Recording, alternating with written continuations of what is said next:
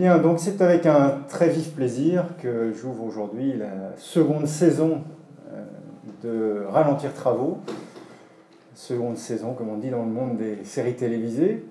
Euh, je rappelle pour ceux qui ont raté donc, les épisodes précédents que nous sommes invités ici hors les murs, d'abord par Cynthia Fleury, euh, que je salue amicalement, par également Jean-Claude Dupont, et puis euh, un grand merci à Virgile, toujours à la technique. Je rappelle donc que notre institution est l'Université de Paris-Esmarne-la-Vallée, qu'en lien avec la PHP, nous portons un master euh, d'éthique médicale et hospitalière qui participe de ce qui est appelé depuis une vingtaine d'années l'école éthique de la salpêtrière, qui est une école initiée par le philosophe Dominique Folched, euh, les cours du master ont lieu deux jours par mois, un mercredi et un jeudi à suivre, euh, actuellement sur le site du campus de Picpus, hein, métro Picpus. Vous pouvez retrouver toutes ces indications sur le site web euh, de la revue Éthique en ligne, hein, librement, libre d'accès. vous allez sur le pavé contact et vous avez les programmes de l'école éthique. Donc nos étudiants sont des professionnels du milieu médical et médico-social, et euh, l'idée, c'est que la philosophie puisse les aider dans leur questionnement, montrer que les philosophes du passé peuvent être utiles, que la philosophie n'est jamais chose morte, que des philosophes comme Aristote, comme Kant, comme Jonas sont toujours euh, euh, utiles pour réactiver la pensée dans le cadre des problématiques d'aujourd'hui. Et c'est ce que les enseignants de notre master essaient de faire avec les étudiants. Le directeur du, master, donc Eric Fiat, mes collègues euh, Corinne Péduchon et David Smadja. Notre marque de fabrique, c'est euh, donc un, effet, un effort euh, pédagogique pour rendre accessibles des philosophes du passé qui sont parfois difficiles, les rendre accessibles à des professionnels qui n'ont pas fait de philosophie souvent depuis l'époque de la terminale, enfin philosophie au sens scolaire. Une autre caractéristique, c'est euh, le ton un peu caustique qui est celui euh, qui nous caractérise, cette manière donc de poser les questions euh, qui fâchent ou mais de manière amusante. Et c'est là où nous en venons au titre de ce séminaire, Ralentir travaux. Comme je l'ai déjà dit l'année dernière, il s'agit du titre d'un recueil de poésie surréaliste et coécrit par André Breton, Paul Éluard et René Char les trois poètes euh, étaient allés euh, en vadrouille euh, du côté du sud de la France, autour d'Avignon, et Char disait avoir vu ce panneau qu'il avait frappé, panneau de travaux routiers sur la route de Caumont. Ralentir travaux, donc, parce que ce titre est amusant, ralentir travaux parce que ce séminaire est destiné à présenter les travaux des étudiants de l'école éthique de la Salpêtrière qui ont grandi et qui ont écrit des livres ou des articles. Ralentir travaux aussi parce que l'éthique authentique nous appelle à freiner un peu pour réfléchir face souvent au simplisme d'une éthique anglo-américaine formatée. Pour ceux qui ont raté la saison 1, vous pouvez les revoir, la revoir sur le net. Vous verrez Corinne Pelluchon qui nous parle de son ouvrage Les nourritures, Ophélie Méchin de son concept de harcèlement thérapeutique à partir d'un article publié dans Éthique et Santé, Bénédicte Lombard, son ouvrage Les soins en pédiatrie, qui nous parlait de la contention en pédiatrie. Véronique Lefebvre-Desnouettes, du consentement dans la maladie d'Alzheimer, dessiné pour penser l'institutionnalisation. Anne Lécu, La prison, un lieu de soins, point d'interrogation. Anne remarquera que je mets bien le point d'interrogation. Euh, Christian Tanier, euh, ici présent, Quand la conscience s'en va, un défi éthique pour les soignants et les proches. Donc vous voyez la variété des sujets abordés euh, dans notre école. Euh, et comme à chaque fois, je tiens à rappeler le rendez-vous suivant qui aura lieu le mardi 19 décembre. Alors j'insiste là-dessus, mardi 19 décembre, j'insiste pour les étudiants du master en particulier, ce ne sera pas le mardi 12 décembre, donc ce ne sera pas la veille d'un mercredi de master, mais bien la semaine qui suivra. Euh, et donc nous recevrons ce jour-là je le redis, euh, mardi 19 décembre, nous recevrons Émile Quedmonier, le philosophe africain, qui viendra nous parler des philosophes africains devant la mort. Émile est camerounais. voilà pour le prochain rendez-vous. nous vous remercions de nous regarder souvent sur Internet, mais la philosophie, c'est aussi en live. Et donc, c'est bien de venir ici à l'amphithéâtre La Personne, à l'Hôtel Dieu, de 18h à 20h. Euh, un débat suit l'intervention euh, du conférencier, et ça, ça fait partie des bonus que vous n'avez pas sur Internet. Donc, venez, euh, à l'amphithéâtre La Personne, à l'Hôtel Dieu, un, mardi par mois, de 18h à 20h. Bien, après ce long préambule pour la reprise du séminaire, que se passe-t-il aujourd'hui? Je ne sais pas si Virgile peut faire le zoom, mais euh, l'année dernière, en ce même endroit, j'avais commencé l'évocation du premier chapitre de ce livre, Des philosophes devant la mort, euh, chapitre que j'ai consacré aux stoïciens et la mort. Nous allons donc prolonger notre intervention pour soigner une frustration qui, qui était de ne pas avoir parlé du suicide chez les stoïciens. Je dirais, il y a des frustrations plus graves, mais euh, pour un philosophe, euh, bon, ça fait partie des petits cailloux dans une chaussure. Je voulais en parler. Pourquoi? Parce que ce thème euh, est capital. Je vais essayer de le montrer parce que c'est un véritable point de tension dans la théorie stoïcienne.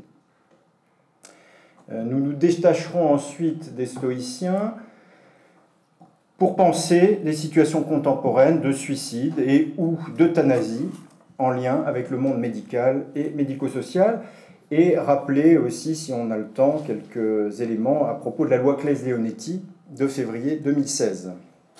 Loi qui, je le rappelle, est dite créant de nouveaux droits en faveur des malades et des personnes en fin de vie. Bien, je voudrais d'abord montrer que sur le cas du suicide se cristallise le destin théorique du stoïcisme et qu'il est le lieu d'une distinction des conceptions anthropologiques et religieuses.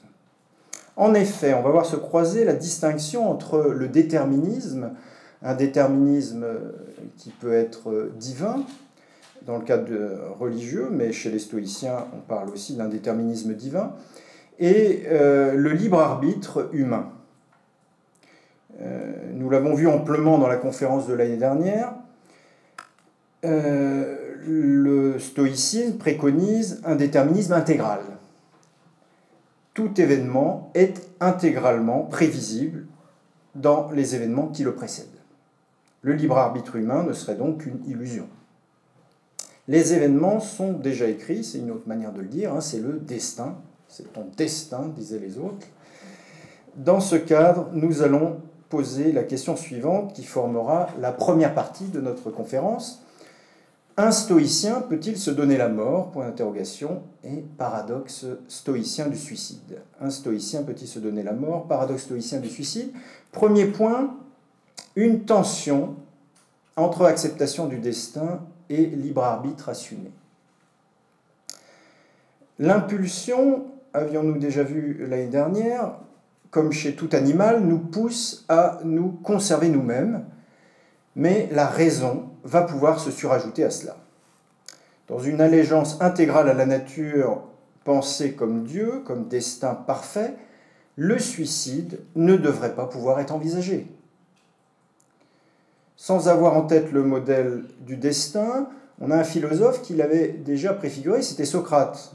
Euh, Socrate refusait déjà l'idée d'un suicide pour euh, convenance personnelle, et euh, c'est Platon qui, dans le Phédon, le citait. Alors c'est toujours pareil, hein, on peut toujours s'interroger qu'est-ce qui est de Socrate, qu'est-ce qui est de Platon?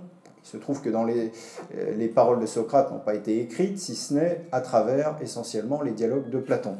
Donc dans le Phédon, euh, le Phédon de Platon, qui est un dialogue de Platon où Socrate se trouve dans sa prison et attend son, le poison qui va lui être mis, hein, et que Athènes l'a condamné à, la mort. Et donc, euh, Socrate euh, cite une formule classique des mystères euh, athéniens. Nous, les humains, sommes comme assignés à la résidence, et nul ne doit s'affranchir lui-même de ses liens ni s'évader. Et il poursuit, ce sont des dieux qui sont nos gardiens, Vu sous cet angle, il n'y a alors peut-être rien d'absurde à affirmer qu'il ne faut pas se donner la mort avant qu'un Dieu ne nous ait envoyé quelques signes inéluctables pareil à celui qui maintenant pour nous est là. Donc on n'a pas le droit de se suicider avant qu'un Dieu ne nous ait envoyé un signe. Alors signe inéluctable, c'est quoi ce signe inéluctable? Là, euh, Socrate semble entendre comme signe inéluctable euh, le fait de la décision du tribunal d'Athènes. Alors on pourrait lui objecter qu'il avait la possibilité de s'évader, hein, c'est tout l'objet d'un autre dialogue de Platon qui s'appelle le Criton, Criton qui est un ami très riche de Socrate et qui a les moyens de le faire s'évader. Mais euh, vous lirez le Criton pour comprendre pourquoi Socrate ne veut pas s'évader. Et donc, euh, euh, on voit ici quelque chose qui s'apparente quand même à une acceptation. Alors, ça anticipe chez les stoïciens quelque chose comme l'acceptation d'un destin. Euh, Sénèque va, lui, donc un stoïcien romain, va à nouveau frais reposer, se confronter à cette question de la légitimité du suicide. Je le cite dans la lettre à Lucilius 70. On doit compte de sa vie même aux autres de sa mort à soi seul. La meilleure est celle qui agrée. Il a l'air assez libéral là-dessus. Hein. Nous sommes dans une valorisation de la volonté individuelle. Dans notre comportement de vie, nous aurons un impact sur les autres et donc une responsabilité sociale, euh, ce qui est une conception stoïcienne de l'homme comme animal social. Euh, mais notre mort serait de notre seul ressort. Cela pourrait discuter euh, en quoi notre manière de mourir n'aurait pas également un impact sur la vie des autres. Euh, c'est tout le problème qu'omet, euh, entre autres, une association comme l'ADMD, hein, l'Association pour le droit de mourir dans la dignité, qui est de ne pas envisager l'impact sociétal d'une politique que l'on voudrait de du pur ressort de l'individu. Sénèque, toujours, voici d'absurdes considérations, nous dit-il. L'un dira que j'ai agi peu courageusement, l'autre avec trop de légèreté, celui-ci qu'il y avait bien quelques manières de mort plus dignes d'un grand cœur. Alors là, on voit aussi Sénèque euh, montrer cette ambivalence dans le jugement sur le suicide. Euh, pour les uns, le suicide est la marque du courage, d'un grand courage, alors que pour d'autres, c'est la marque de la lâcheté. Ambivalence qu'on retrouve assez souvent dans ces jugements. Euh, Sénèque évoque ici le qu'en dira-t-on euh, Veux-tu bien te dire qu'il s'agit d'une décision où l'opinion n'a rien à voir, nous dit-il maintenant. Ne considère qu'un but, te soustraire aussi promptement que possible à la fortune. Du reste, l'acte une fois accompli, les censeurs ne manqueront pas. Tu trouveras jusqu'à des professeurs de sagesse qui dénient le droit d'attenter à sa propre vie, tiennent pour une impiété de se faire le meurtrier de soi-même, et veulent qu'on attende, attende pour sortir de la vie l'ouverture fixée par la nature. C'est toujours dans la lettre à Lucilius 70. Cette dernière partie est clairement, euh, à mon sens, adressée à Socrate. Hein. Tu trouveras jusqu'à des professeurs de sagesse qui dénient le droit d'attenter à, à sa propre vie, tiennent pour une impiété de se faire le meurtrier de soi-même et veulent qu'on attende pour sortir de la vie l'ouverture fixée par la nature. Euh, on peut vraiment y sentir euh, Socrate parce que le texte que je vous ai cité précédemment, c'était typiquement cela. Hein, c'était euh, et alors, mon professeur de sagesse, peut-être qu'il y a un petit peu d'ironie chez Sénèque, quoique quand il parle de Socrate, il en parle de manière valorisée. Mais en tout cas, on a, on a le, quelque chose comme une critique de ceux des philosophes qui considéraient qu'on n'aurait pas le droit euh, au suicide. Mais ah, je, ne suis pas Dieu. Hein. Virgile, il y a possibilité de couper le son. Là, on a un son soi-disant assez fort. C'est D'accord. Qui sont un peu usés. D'accord. Euh, voilà, donc désolé. Euh, il y a donc une référence à Socrate, semble-t-il, mais on voit que ce Sénèque se détache aussi d'une certaine allégeance, peut-être superstitieuse, au destin. Je cite à nouveau la lettre à Lucilius. Parler ainsi, c'est ne pas comprendre que l'on ferme la route de la liberté. Un des plus grands bienfaits de l'éternelle loi, c'est que, bornant à un seul moyen l'entrée dans la vie, elle a multiplié les issues. Attendrai-je la brutalité de la maladie ou celle de l'homme, alors que je suis en mesure de me faire jour à travers les tourments et de balayer les obstacles Le grand motif de ne pas nous plaindre de la vie, c'est qu'elle ne retient personne. Tout est bien dans les choses humaines, dès que nul ne reste malheureux que par sa faute. Vivre t'agrée, vis donc, il ne t'agrée pas, libre à toi de t'en retourner d'où tu es venu. Alors, il y a peut-être une certaine brutalité euh, qui pourrait, chez Sénèque ici, qui pourrait euh, se traduire en pastichant des slogans contemporains et qui donnerait euh, ta vie aime-la ou suicide-toi. Hein, ça fait un petit peu ça. mais la proposition de cette alternative ne semble pas si stoïcienne que cela. Hein, on voit que Sénèque est parfois en, décalage, en décalage avec ce qui pourrait être une orthodoxie stoïcienne. Pourquoi? Parce que le stoïcisme semblerait nous habituer à supporter toute épreuve avec abnégation en se disant qu'il s'agit du destin.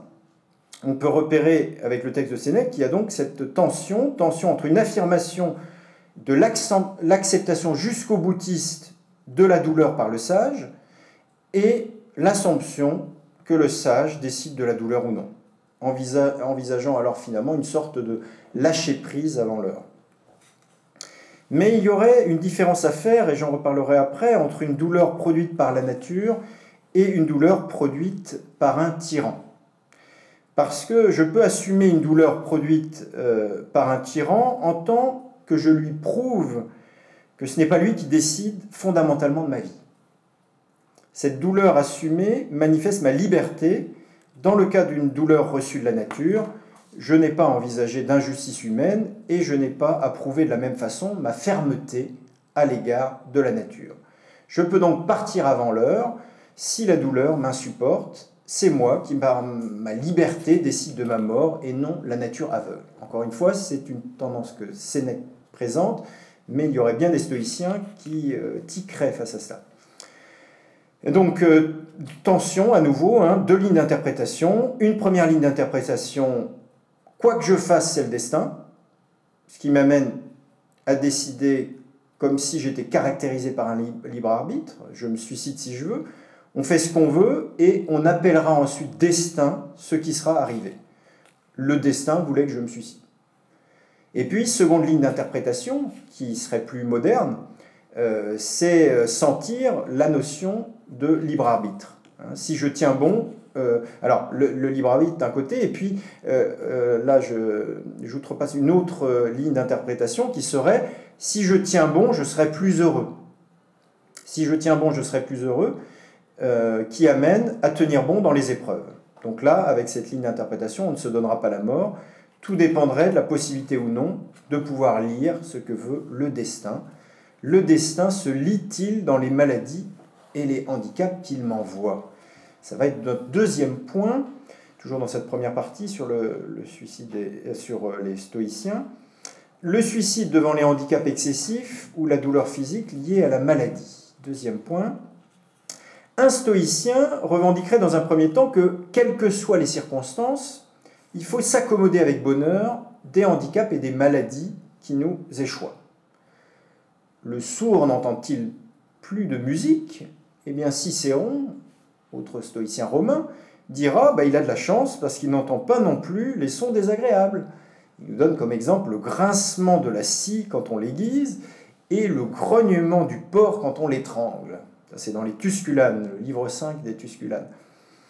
Euh, alors, ça peut sembler un peu candide, hein, cette manière de dire voilà, vous, tu es sourd, tu as de la chance, euh, tu es aveugle, tu as de la chance, tu ne vois pas des choses fort vilaines. Euh, bon, ça peut sembler un petit peu candide, et Cicéron veut montrer qu'il va jusqu'au bout, jusqu'au bout de cette démonstration, et il va dire, toujours dans les Tusculanes, accumulons sur un seul homme tous ces accidents. Supposons-le atteint dans sa vue et dans son ouïe et accablé des douleurs les plus vives. D'abord, dans la plupart des cas, elles viennent tout de suite à bout de l'homme. Donc là, il sous-entend que la nature pourvoit à notre mort. On retrouve un argument qui était celui d'Épicure dans la lettre à Ménécée, où Épicure disait qu'en gros, les, douleurs, quand elles sont extrêmement violentes, elles vous tuent vite, donc on ne souffre pas longtemps. Et si elles ne nous tuent pas, c'est qu'elles sont pas si violentes, et du coup on s'y habitue. Ça, c'était l'argumentation d'Épicure dans la lettre à Vénitien. Il semblerait qu'il puisse y avoir des douleurs violentes qui durent, mais euh, peut-être aussi qu'avec les moyens médicaux de l'époque, on mourrait plus vite. Euh, toujours est-il que Cicéron fait cette hypothèse, donc euh, la personne accumule tous les handicaps et toutes les maladies. Donc si par hasard elle dure et se prolonge, elle le torture trop violemment pour qu'il y ait un motif de les supporter. Et pourquoi Dieu bon en pâtir? Le port est là tout près, puisque la mort est un asile éternel où tout sentiment disparaît.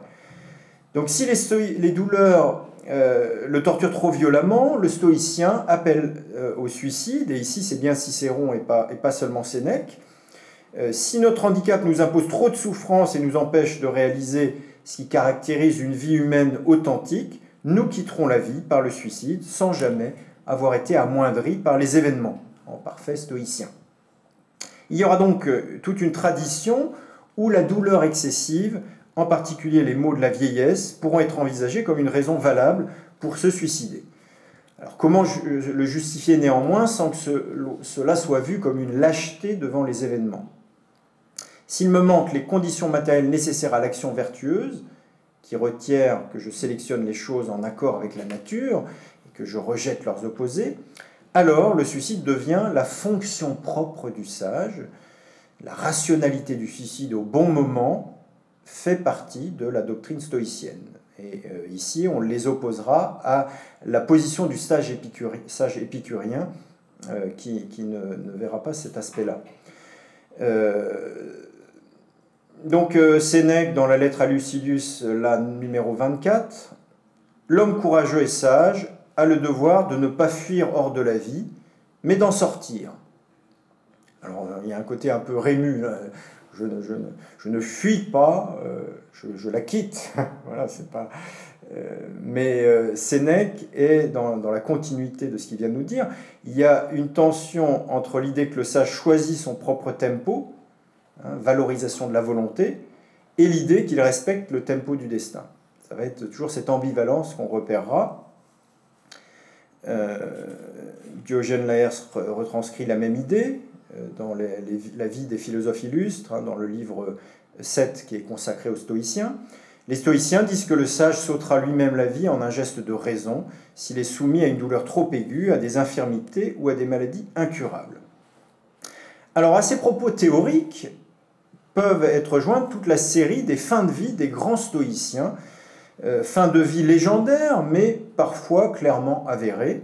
Alors commençons avec la mort du fondateur du stoïcisme lui-même, euh, qui n'est pas très connu. Hein. Quand on parle des stoïciens, là on parle de Cicéron, de Sénèque, on parle de Marc Aurèle, d'Épithète, donc ça ce sont des stoïciens très connus. Euh, Zénon de Citium, souvent inconnu au bataillon, c'est pourtant le fondateur du stoïcisme. Alors il n'est pas très connu parce qu'on n'a gardé quasiment aucun texte. Tous ces textes ont disparu. Euh, stoïcien grec hein, qui fonde euh, l'école du portique à Athènes au IVe siècle, 3e siècle, 4e siècle avant Jésus-Christ, et qui, comment dire, va vivre longtemps. Hein. on nous dit toujours dans Diogène Laërce, il mourut âgé de 98 ans en ayant toujours vécu sans connaître la maladie et en bonne santé. Le stoïcisme, ça conserve. Hein. Euh, alors, Diogène Laërce nous dit, en sortant de l'école, ça devait être donc le, portique, l'école du portique, il achopa et se brisa le doigt. Frappant la terre de la main, il prononça le vers tiré de Niobé, qui est un poète, euh, enfin c'est un texte du poète euh, Timothée de Milet. Il prononça le vers tiré de Niobé, J'arrive, pourquoi m'appelles-tu? Et aussitôt il mourut en retenant sa respiration. Alors le traducteur euh, émet des doutes quant à la possibilité qu'on puisse se faire mourir en arrêtant de respirer. Euh, du coup, certains traducteurs, pour rendre la chose plus plausible, disent euh, il s'étrangla. On a ça chez Genaille, la traduction de Genaille. ou bien vous avez chez Breillet, dans le La Pléiade, il mourut subitement d'étouffement. Alors le j'arrive signifie que le sage repère que son temps est venu, hein, c'est le fameux signe du destin, on a vu le signe inéluctable, et le pourquoi m'appelles-tu signifie que ce n'est pas la peine de lui envoyer des signes trop ostensibles, il n'est pas du genre à résister au destin, il a compris, il collaborera toujours avec ce destin. Ça, c'est le premier stoïcien en date, hein, Zénon de Citium. On passe au second, le second directeur du portique, euh, Cléante. Euh, dans Laërce, on nous dit qu'il souffrait d'une gingivite. Sur l'ordre des médecins, il s'abstint de nourriture pendant deux jours, et de cette façon, il se trouva mieux, si bien que les médecins lui permirent de reprendre tout son régime habituel. Mais lui refusa, disant qu'on lui avait montré le chemin, et en s'abstenant de nourriture les jours suivants, il mourut après avoir vécu ce que disent certains, le même nombre d'années que Zénon. Alors vous voyez, quand on est stoïcien, on vit assez longtemps. Même nombre d'années, 98 ans lui aussi. Euh, donc mourir en s'abstenant de nourriture, malheureusement c'est plus familier à ceux qui travaillent en établissement pour personnes âgées, et euh, où certaines arrêtent de s'alimenter et s'affaiblissent ainsi progressivement jusqu'à ce que le décès intervienne. Euh, s'abstenir n'est pas non plus pensé comme s'infliger une douleur ou une souffrance supplémentaire et pourrait permettre de retrouver le discours scientifique d'aujourd'hui à propos des arrêts d'alimentation et d'hydratation, euh, discours euh, dans, le cadre des limitations et d'arrêts de traitement en, réanimation. le discours scientifique nous dit que vraiment il ne serait pas synonyme de souffrance abominable comme l'imagine le grand public qui voit le fait de mourir de faim et de soif mais il semble que euh, ne soit pas, ça ne soit pas le, cas dans ce, genre de situation. Euh, il ne s'agit pas avec euh, Cléant d'un arrêt de nourriture par manque d'appétit pour la vie, mais d'une décision de raison de l'ordre du montant est venu. Hein, la gingivite ici, comme la chute et le doigt brisé plus haut, sont interprétés comme signe discret du destin, mais qu'il faut savoir entendre. Alors jusqu'à présent, nous avons vu le suicide lié à un mauvais pronostic sur la santé et la santé à venir et un jugement sur l'idée que l'on a fait son temps et qu'il faut savoir partir. Mais bien plus qu'à propos du suicide qui rompt avec une douleur naturelle, euh, une douleur qui serait insupportable et qui serait euh, un signe du destin, la thématique du suicide est liée chez les stoïciens au suicide pour raison politique. C'est la, grande euh, raison des suicides. Donc, troisième point, le suicide politique ou héroïque, hein, qu'on pourrait appeler héroïque également. Donc, on retrouve par là euh, la naturalité supérieure que la raison humaine permet de reconnaître et manifester. Étant naturellement sociaux, il est naturel de défendre notre société.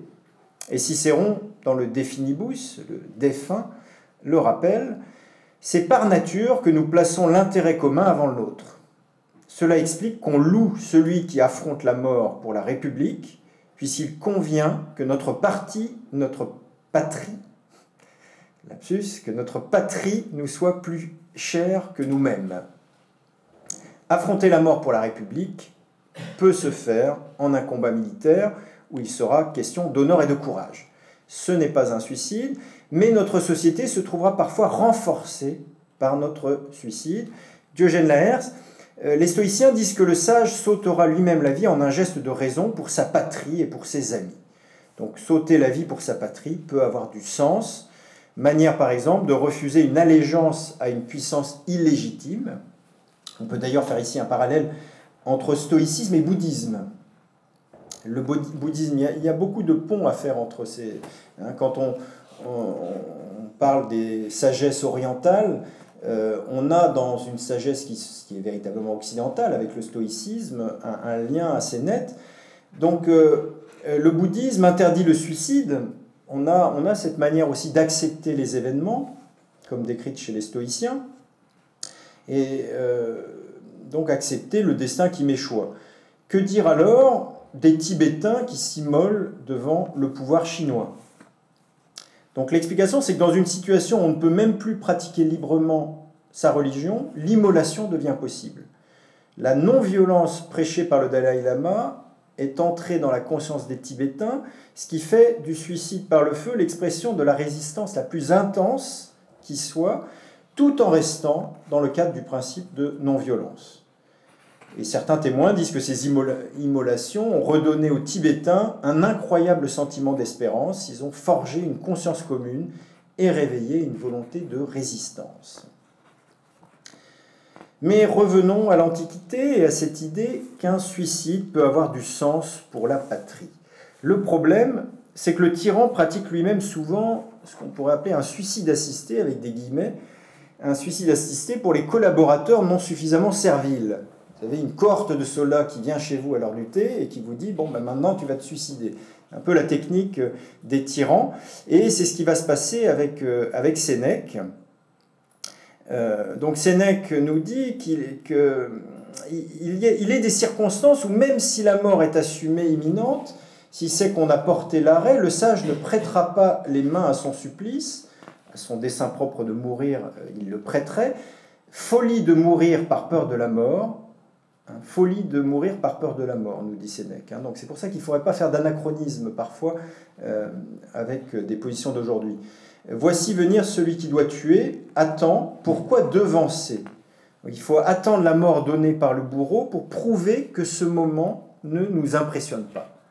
Sénèque encore, dans la, lettre, la même lettre 70 euh, à Lucilius, euh, quand l'ordre de mort vient d'une puissance extérieure, on ne saurait décider en thèse générale s'il faut devancer le moment ou l'attendre.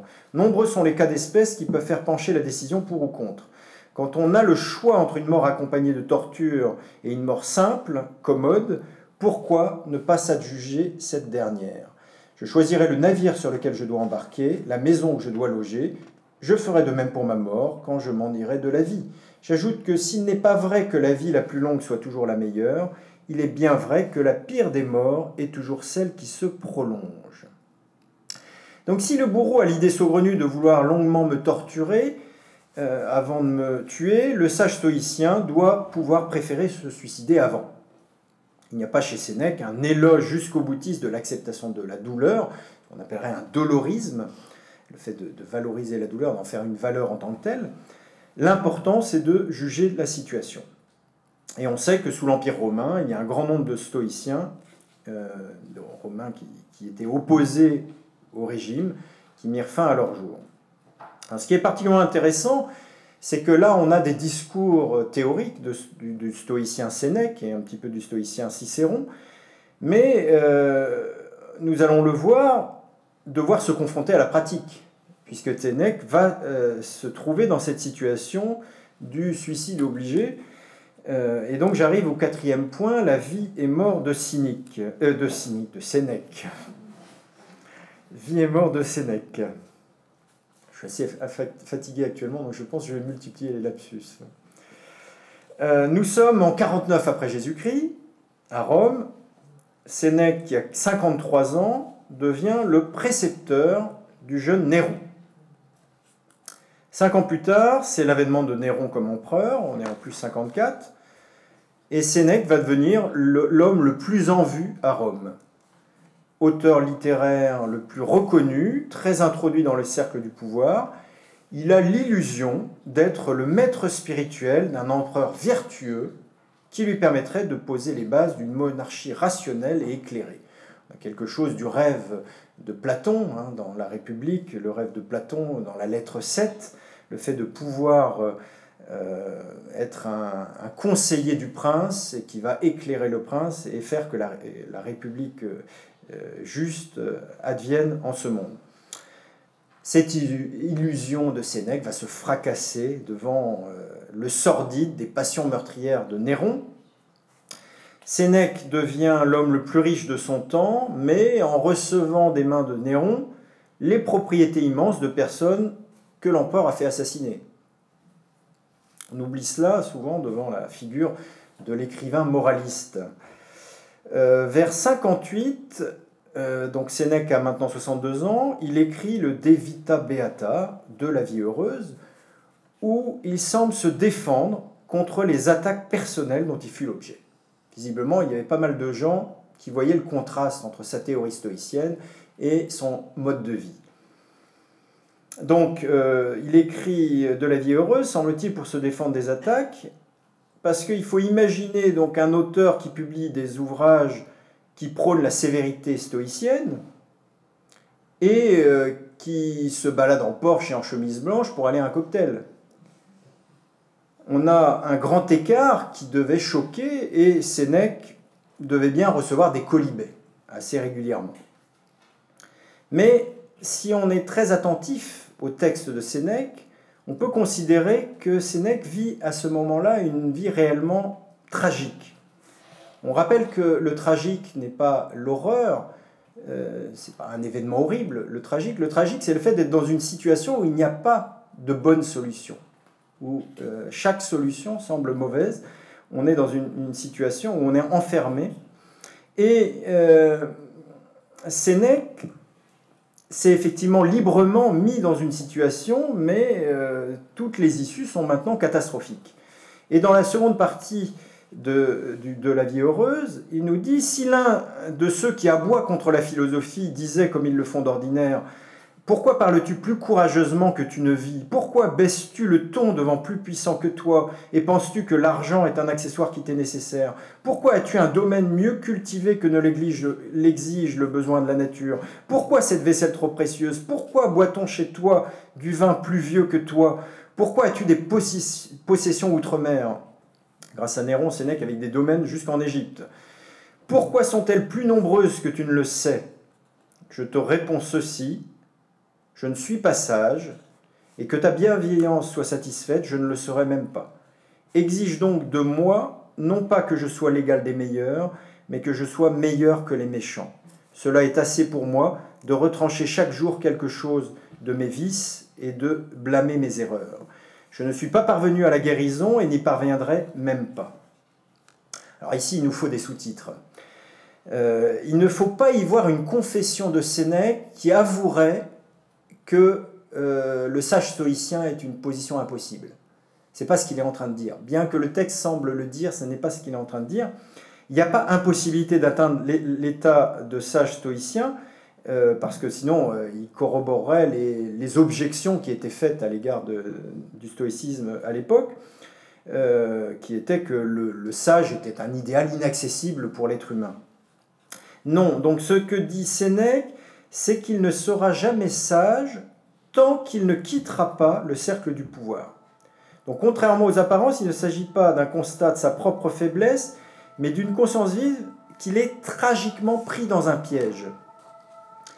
Euh, toujours euh, dans la suite du texte, c'est de la vertu, non de moi que je parle, et lorsque j'invective les vices, c'est en premier lieu au mien que je m'adresse. Quand je le pourrais, je vivrai comme il le faut quand je le pourrais, je vivrai comme il le faut. Donc c'est bien la conscience qu'il ne peut pas vivre en stoïcien, il est enfermé.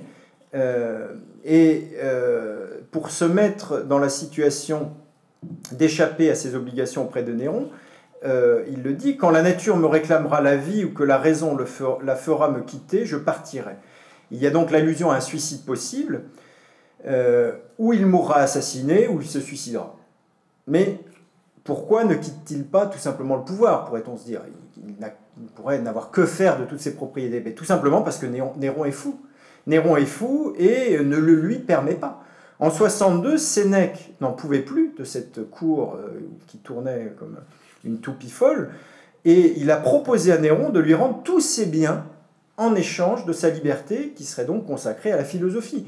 Hein, il ne disait pas je suis un opposant politique, il dit simplement j'ai trop de biens, je n'arrive pas à philosopher, reprends les biens. Néron a refusé, et euh, comme il était particulièrement paranoïaque, euh, il s'est dit oh, ce message signifie que Sénèque est un traître potentiel, et donc il aurait fait une première tentative, euh, Néron aurait fait une première tentative pour se débarrasser de Sénèque, il paraît qu'on aurait préparé un poison qui lui aurait été remis et ça aurait échoué. Alors la question est de savoir pourquoi. il semblerait que Sénèque avait des habitudes de vie, une telle frugalité, et peut-être même qu'il buvait un peu de poison tous les jours pour s'y habituer, et de façon à ce que son corps euh, supporte euh, le poison. Toujours est-il que la première tentative a raté, pas la deuxième, hein, puisque Sénèque est en train de, dîner en compagnie de son épouse, euh, Pompeia Paulina, avec deux de ses amis. Et là, vous avez le tribun euh, de la cohorte prétorienne, Gavius Silvanus, qui arrive et qui lui fait part des instructions de l'empereur, qui l'invite à se donner la mort. Alors là, je vous lis les, passages de Tacite, Tacite qui, nous, dans les Annales, nous raconte euh, cet épisode. Donc le philosophe face à ses disciples, lui, sans se troubler, réclame les tablettes de son testament. Et devant l'opposition du centurion, tournant vers ses amis, il les prend à témoin, puisqu'on lui interdisait de reconnaître leur service, qu'il leur laisse le seul bien qui lui reste, et néanmoins le plus beau, l'image de sa vie. S'ils en gardaient le souvenir, leur inaltérable amitié y trouverait satisfaction dans le renom de, la vertu, vertu. En même temps, devant leurs larmes, tantôt sur le ton de la conversation, tantôt avec plus de sévérité, à la manière d'un censeur, il les rappelle à la fermeté, leur demandant avec instance où étaient les préceptes de sagesse, où était la pensée méditée pendant tant d'années pour faire face à l'adversité. En effet, à qui la cruauté de Néron était-elle inconnue? Il ne lui restait rien d'autre à ajouter, après le meurtre de sa mère et de son frère, que la mort de celui qui l'avait éduqué et instruit. Et là intervient un épisode où on a Sénèque face à sa femme. Après ses recommandations et d'autres semblables qui pouvaient s'adresser à tous, il embrasse sa femme, et un peu attendri, en dépit de sa force d'âme présente, il prie et supplie sa femme de tempérer sa douleur, de ne pas l'entretenir éternellement, mais de trouver dans la contemplation d'une vie vouée à la vertu de nobles consolations à la privation d'un mari. Elle, au contraire, affirme qu'il lui faut aussi mourir, et elle réclame une main pour en finir. Alors Sénèque, ne voulant pas être contraire à la gloire de son épouse, et aussi par amour, afin de ne pas abandonner aux outrages celle qu'il chérissait par-dessus tout, Je t'avais montré, lui dit-il, les douceurs de la vie, toi tu préfères la gloire de la mort, je ne serais pas jaloux du mérite d'un tel exemple, qu'une égale fermeté caractérise pour nous deux un trépas aussi courageux, et qu'un éclat supérieur embellisse ta, fin. Donc là, on a une parité qui est déjà acquise. Hein. On voit que hommes et femmes doivent pouvoir se suicider à égalité. Hein, dans le monde romain, le monde romain a pu amener à accepter de la femme des attitudes qui, par le passé, n'auraient, été, euh, n'auraient eu de sens que pour un homme.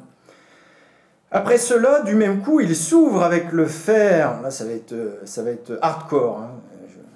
ceux qui sont un peu dire, fragiles peuvent se boucher les oreilles, se mettre de la cire dans les oreilles comme Ulysse. Après cela, du même coup, il s'ouvre avec le fer les veines du bras. Sénèque, devant le lent écoulement du sang qui affectait son corps sénile et affaibli par les privations, se aussi les veines des jambes et des jarrets. Épuisé par de cruelles tortures, ayant peur de briser par sa souffrance le courage de son épouse, et lui-même, en voyant les tourments de sa femme, de s'abandonner à la faiblesse, il la persuade de se retirer dans une autre chambre, et même au moment fatal, gardant toute la maîtrise de son éloquence, il appela ses secrétaires et leur livra longuement ses réflexions. Alors évidemment, dans tout ce texte, on a visiblement une scène de genre, comme on dit. Scène de genre, c'est assez réécrit. Euh, Tacite euh, euh, veut héroïser la, mort de, Sénèque, mais il y a quand même des éléments qui devaient être avérés, puisqu'il y avait des témoins. Hein, il y avait les amis de, de Sénèque qui étaient là. Il est plausible qu'un philosophe qui ait travaillé sur ses émotions toute sa vie puisse atteindre une certaine impassibilité. Et puis il jouait gros quand même devant l'histoire parce que euh, dans, la lettre à Lucilius 26, alors qu'il n'y avait pas encore, on ne parlait pas encore de son suicide obligé, il disait Je ne suis prêt à croire que la mort, c'est donc sans crainte que je mets de l'ordre en moi pour être prêt ce jour-là, détour et phare écartés, à me juger afin de savoir si mon courage n'est que dans mes mots ou s'il est un vrai sentiment, si ne furent que simulation et comédie toutes les paroles opiniâtres que j'ai pu lancer contre la fortune. Donc vous voyez, il jouait gros. Il a bien conscience que dans toute son œuvre de moraliste stoïcien, il a parlé de courage à avoir. Et là, il se dit, bon, ben, je vais voir euh, dans la pratique si, si je peux avoir ce courage-là. Et donc, euh, il, a, il, a, cette attitude. Alors, il y a des traits qui pourraient rappeler la mort de Socrate hein, dans, dans, le Phédon, euh, où Socrate prend la ciguë. L'image du philosophe qui reste ferme, tandis que ses serviteurs ou disciples pleurent autour. le fait de la femme qui peut être gênante pour se suicider en paix. alors ici, par contre, Pompéi Apollina se distingue de Xantippe, son type, la femme de Socrate, en ce qu'elle veut connaître la même mort qu'un homme, elle ne se fait pas remarquer par son manque de courage et ses larmes, ce qui est le cas de Xantippe dans, dans le Phédon. Euh, donc comme je l'ai dit, on a plutôt la parité avant l'heure, euh, puisque la femme a le droit d'accéder, elle aussi, à l'héroïsme. Et puis l'inversion des sexes est là également, puisque c'est Sénèque qui en vient à craindre que sa sensibilité ne tienne pas devant la douleur de sa femme. Hein, le, texte de Tacite nous dit Ayant peur, en voyant les tourments de sa femme, de s'abandonner à la faiblesse. Donc c'est lui qui serait le sexe faible, en l'occurrence. Euh, il craint également que sa sensibilité devienne un fardeau pour sa femme, ayant peur, nous dit Tacite, de briser par sa souffrance le courage de son épouse. Donc ce qui est souligné plutôt ici, c'est que la souffrance d'autrui a un impact sur nous, et que l'on peut être plus fort avec sa propre souffrance que devant celle de l'autre. D'où la solution du stoïcien romain de cloisonner les souffrances en s'isolant dans une pièce différente. Bien, nous allons, après ce long, travail sur les stoïciens, euh, quitter les Romains, euh, mais en conservant à l'esprit cette tension philosophique que l'on a repérée entre allégeance à une réalité qui nous dépasse et revendication d'une autonomie de l'individu. Deuxième partie, donc, deuxième partie qui s'intitulera La reprise en main théologique et royale du suicide. Mon existence appartient à mon Dieu ou à mon roi. Deuxième partie, la reprise en main théologique et royale du suicide. Mon existence appartient à mon Dieu ou à mon roi.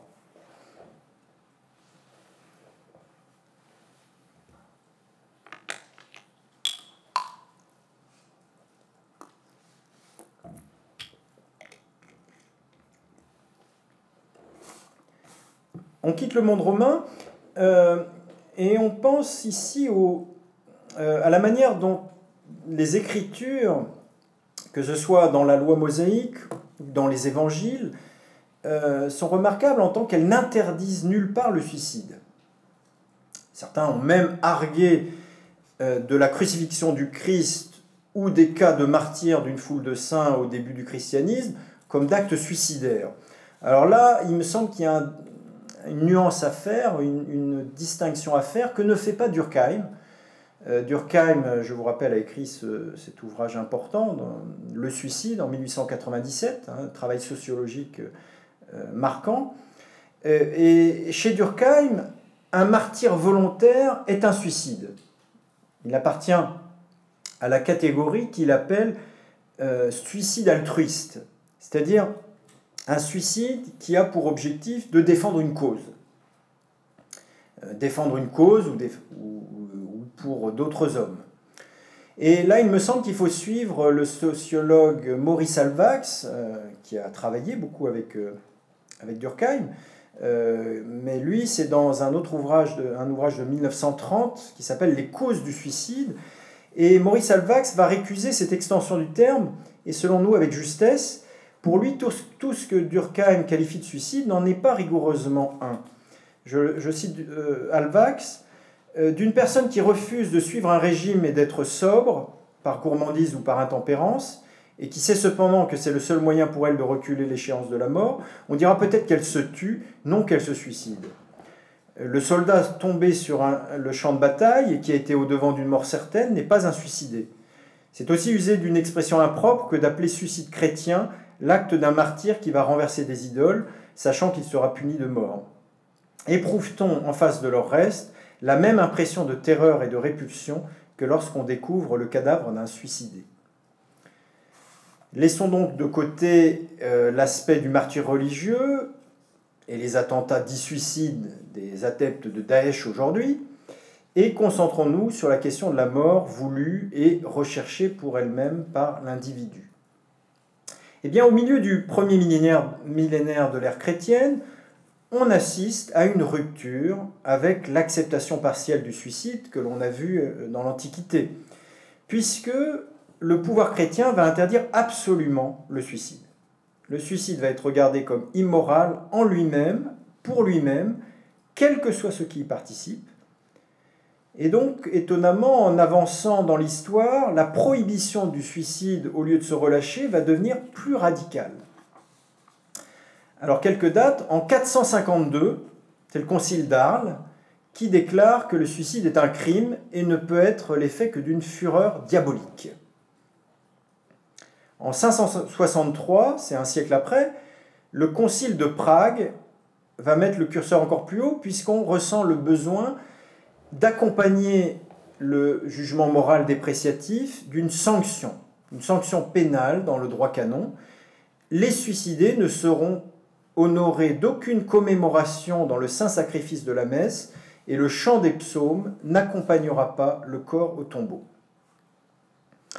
Alors je voudrais faire une petite aparté en, évoquant euh, un exemple d'étymologie du suicide euh, dans une langue qui n'est pas la nôtre. Euh, sur cette période du début de l'ère chrétienne se déploie la langue arménienne dans sa version écrite. Et c'est une langue extrêmement bien construite, très logique. Et pour le suicide, elle use du terme ansnaspan. Ansnaspan. Or, anse veut dire le soi, spanor veut dire le meurtrier. Ansnaspan, c'est donc le meurtre de soi-même. Le meurtre de soi-même. Alors, je rappelle également euh, chose de basique qui est le, triptyque en langue française homicide, meurtre, assassinat. Et la différence de ces trois termes, je rappelle que l'homicide, c'est quand, quand un homme euh, est mort. Hein, mais, par exemple, vous êtes sur le toit d'une maison, du fait de votre mouvement, il y a une tuile qui tombe et qui tue un homme qui marche en dessous. Là, on a affaire à un simple homicide. Il n'y a pas eu de volonté de tuer. Il y a bien, il y a bien mort d'homme, vous êtes bien responsable quelque part, mais sans cette volonté de tuer. Euh, vous tombez sur l'amant de votre femme et vous le tuez, c'est un meurtre. Pourquoi? Parce qu'il y a bien une volonté de tuer, mais il n'y a pas de préméditation, l'émotion du moment peut avoir produit un acte que l'on ne réaliserait pas à froid. Troisième cas de figure, vous avez préparé soigneusement le fait d'abattre votre chef de bureau, c'est un assassinat. Triptyque, homicide, meurtre, assassinat.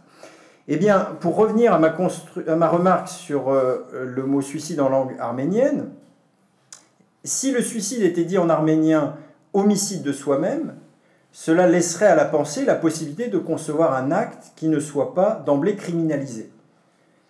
Alors, je ne suis pas en train de prendre position pour que le suicide soit banalisé, mais je remarque qu'il sera toujours problématique pour les hommes de le dépénaliser si la langue dit à leur inconscient que c'est un crime. Et on voit à travers cet exemple linguistique que toute langue contient des éléments de jugement antérieurs au travail de la pensée. C'est pour ça qu'en philosophie, il faut toujours retravailler les mots euh, et pas les prendre comme tels. Il y a des présupposés théoriques déposés dans la langue. De manière malveillante, on dirait il y a une idéologie déposée dans, dans la langue. C'est pourquoi les revendications pour modifier certaines caractéristiques d'une langue qui semblent, par exemple, genrées, hein, on a eu un débat de ce genre il n'y a pas très longtemps sur le fait qu'il il ne fallait pas écrire en français inclusif. Hein, les académiciens, il ne faudrait pas écrire en français. Vous voyez ce que c'est qu'écrire en français inclusif hein, avec euh, il ou elle et à chaque fois que vous mettez un mot masculin, vous mettez le e, donc il y a des tirets, on voit le masculin, le féminin en permanence. Donc ça, ça peut rendre la lecture moins aisée, donc les académiciens estiment que ce n'est pas euh, une bonne chose, mais ce qui peut sembler parfois du pinaillage, euh, a quelque chose de théoriquement fondé dans le fait que le fonctionnement de la langue nous amène à penser quand même certaines choses sans qu'on s'en rende compte. Euh, je reviens à notre sujet et à l'impact de l'ère chrétienne sur la pénalisation du suicide. Euh, la théologie philosophique aura une certaine constance dans le domaine, de Saint Augustin à Thomas d'Aquin. La vie pour un chrétien est un donné en latin un datum, datum, un donné, dont nous avons le droit d'usage, usus, mais dont nous ne sommes pas les maîtres.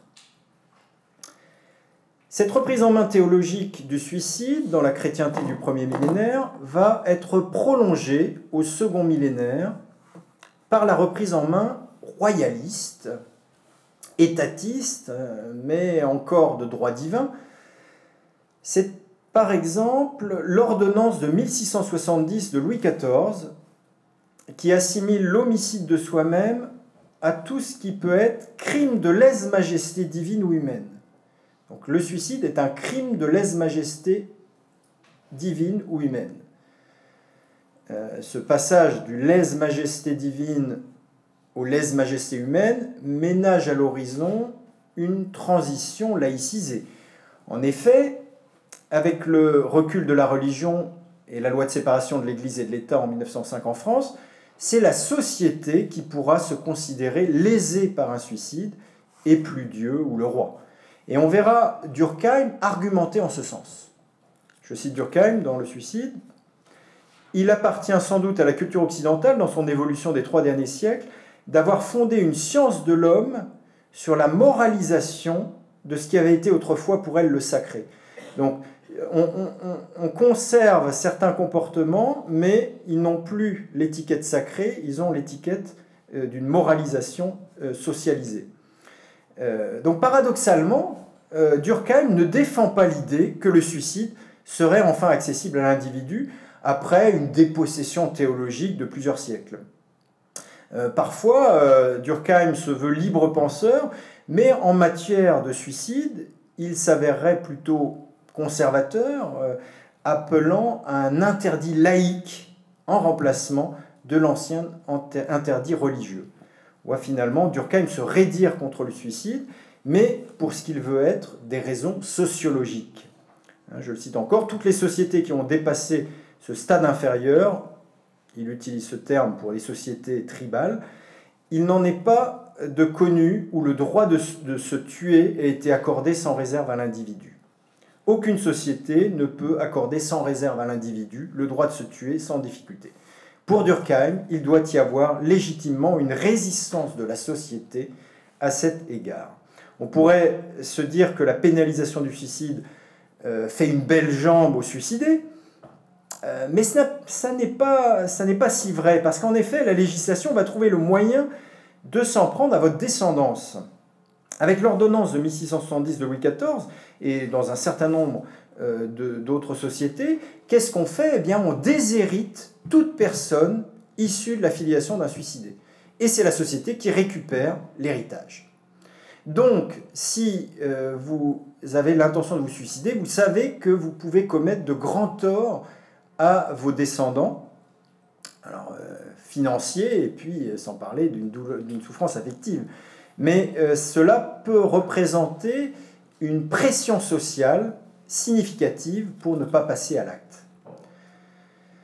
Bien, après avoir évoqué ce courant fort qui dans l'histoire a considéré que l'homme n'est pas maître absolu de ce don qu'est l'existence, intéressons-nous au courant qui a revendiqué une autonomisation du sujet. Troisième partie, un mouvement pour magnifier l'autonomie du sujet, avec des guillemets, l'individu est son seigneur et maître. Un mouvement pour magnifier l'autonomie du sujet, l'individu est son seigneur et maître. Euh, l'homme, dans le vocabulaire d'aujourd'hui, c'est la revendication de l'autonomie pensée de manière anglo-américaine, la possibilité du sujet de décider pour lui-même, y compris quand cela entre en contradiction avec des valeurs sociales traditionnelles, voire raisonnables. Premier point, rompre avec l'allégeance à un déterminisme divin.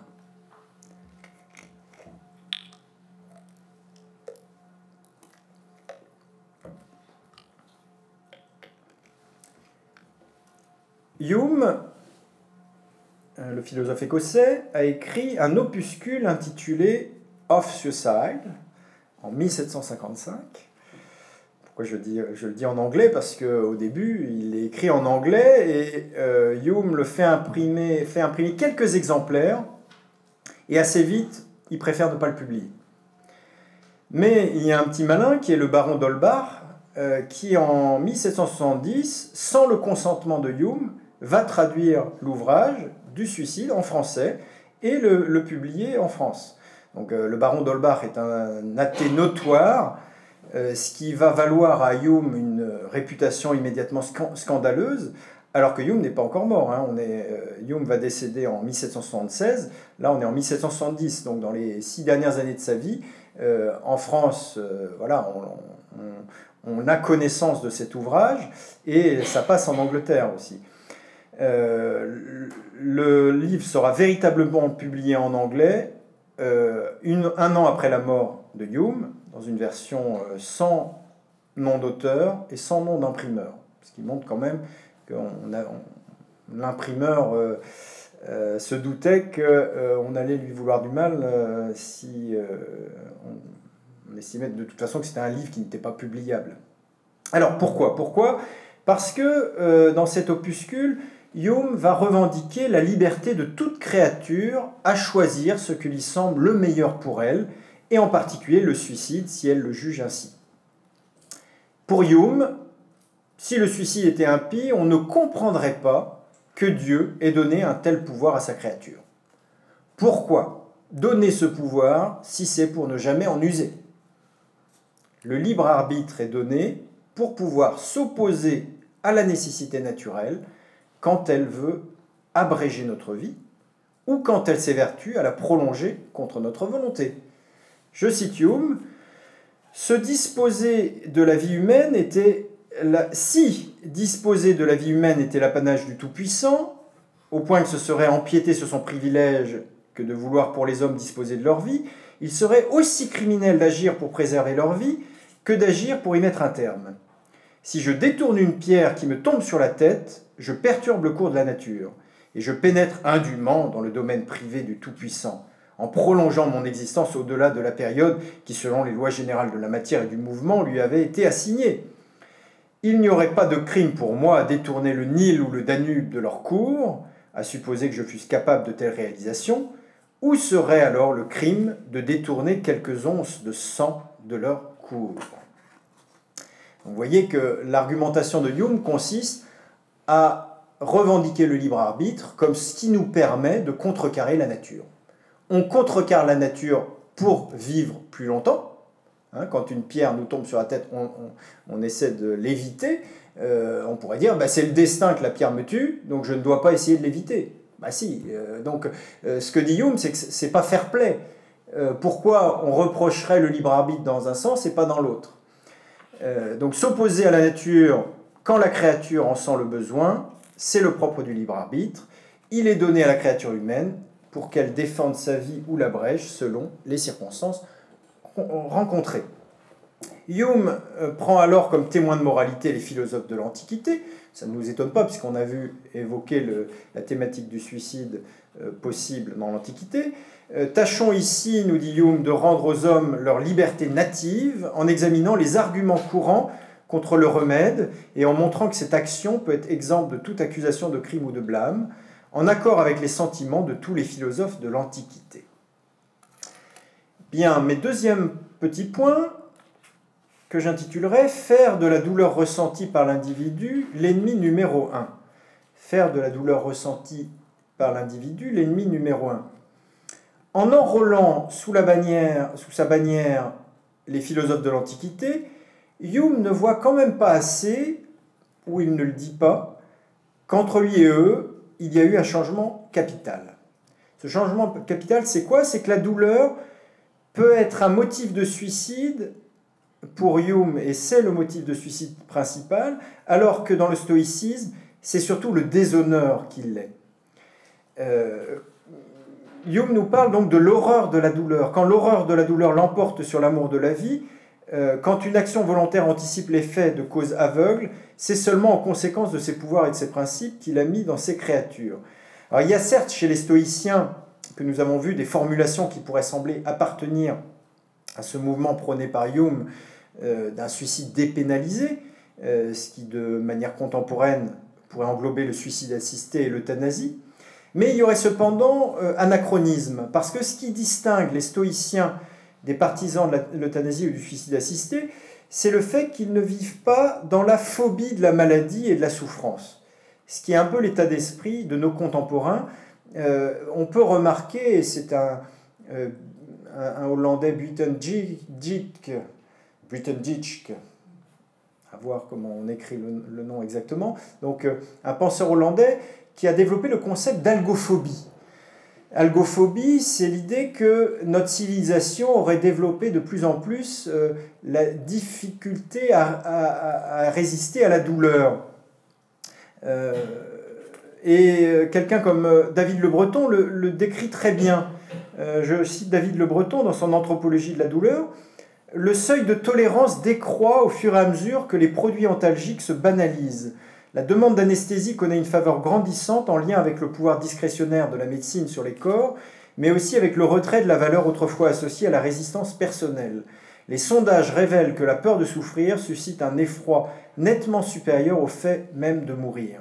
La douleur est aujourd'hui un non-sens absolu, une pure torture. Elle traduit l'irruption du pire que la mort dans une société qui n'intègre plus ni la souffrance ni la mort comme des données de la condition humaine. Euh, donc vous voyez la différence par rapport aux stoïciens.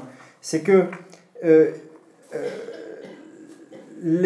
lorsque nous lisons les textes des stoïciens, nous lisons des textes de personnes qui se sont forgées en s'habituant à des douleurs qui nous paraîtraient insupportables.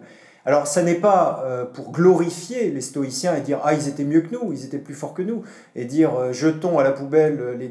les je ne devrais pas dire du paracétamol, euh, jetons à la poubelle les antalgiques et redevenons forts comme avant. Non, on est bien content quand on, est, on a mal à la tête de pouvoir prendre un petit peu d'aspirine.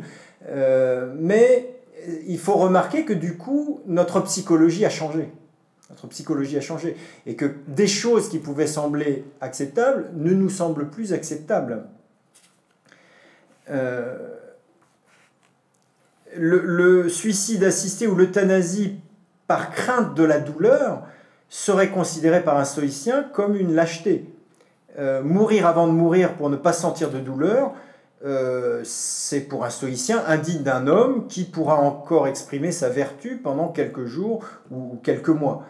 Euh, de la même façon, euh, on voit dans le vocabulaire le changement euh, des termes. les contemporains ont tendance à penser que la bonne mort serait mourir dans son lit. Ah, il a eu de la chance, il est mort dans son lit, il n'a pas souffert. Alors que au Moyen Âge, c'est le contraire. mourir dans son lit, c'est ce qu'on appelle la malmort au Moyen Âge mourir dans son sommeil, il n'a pas eu de chance. Il est mort dans son lit, dans son sommeil.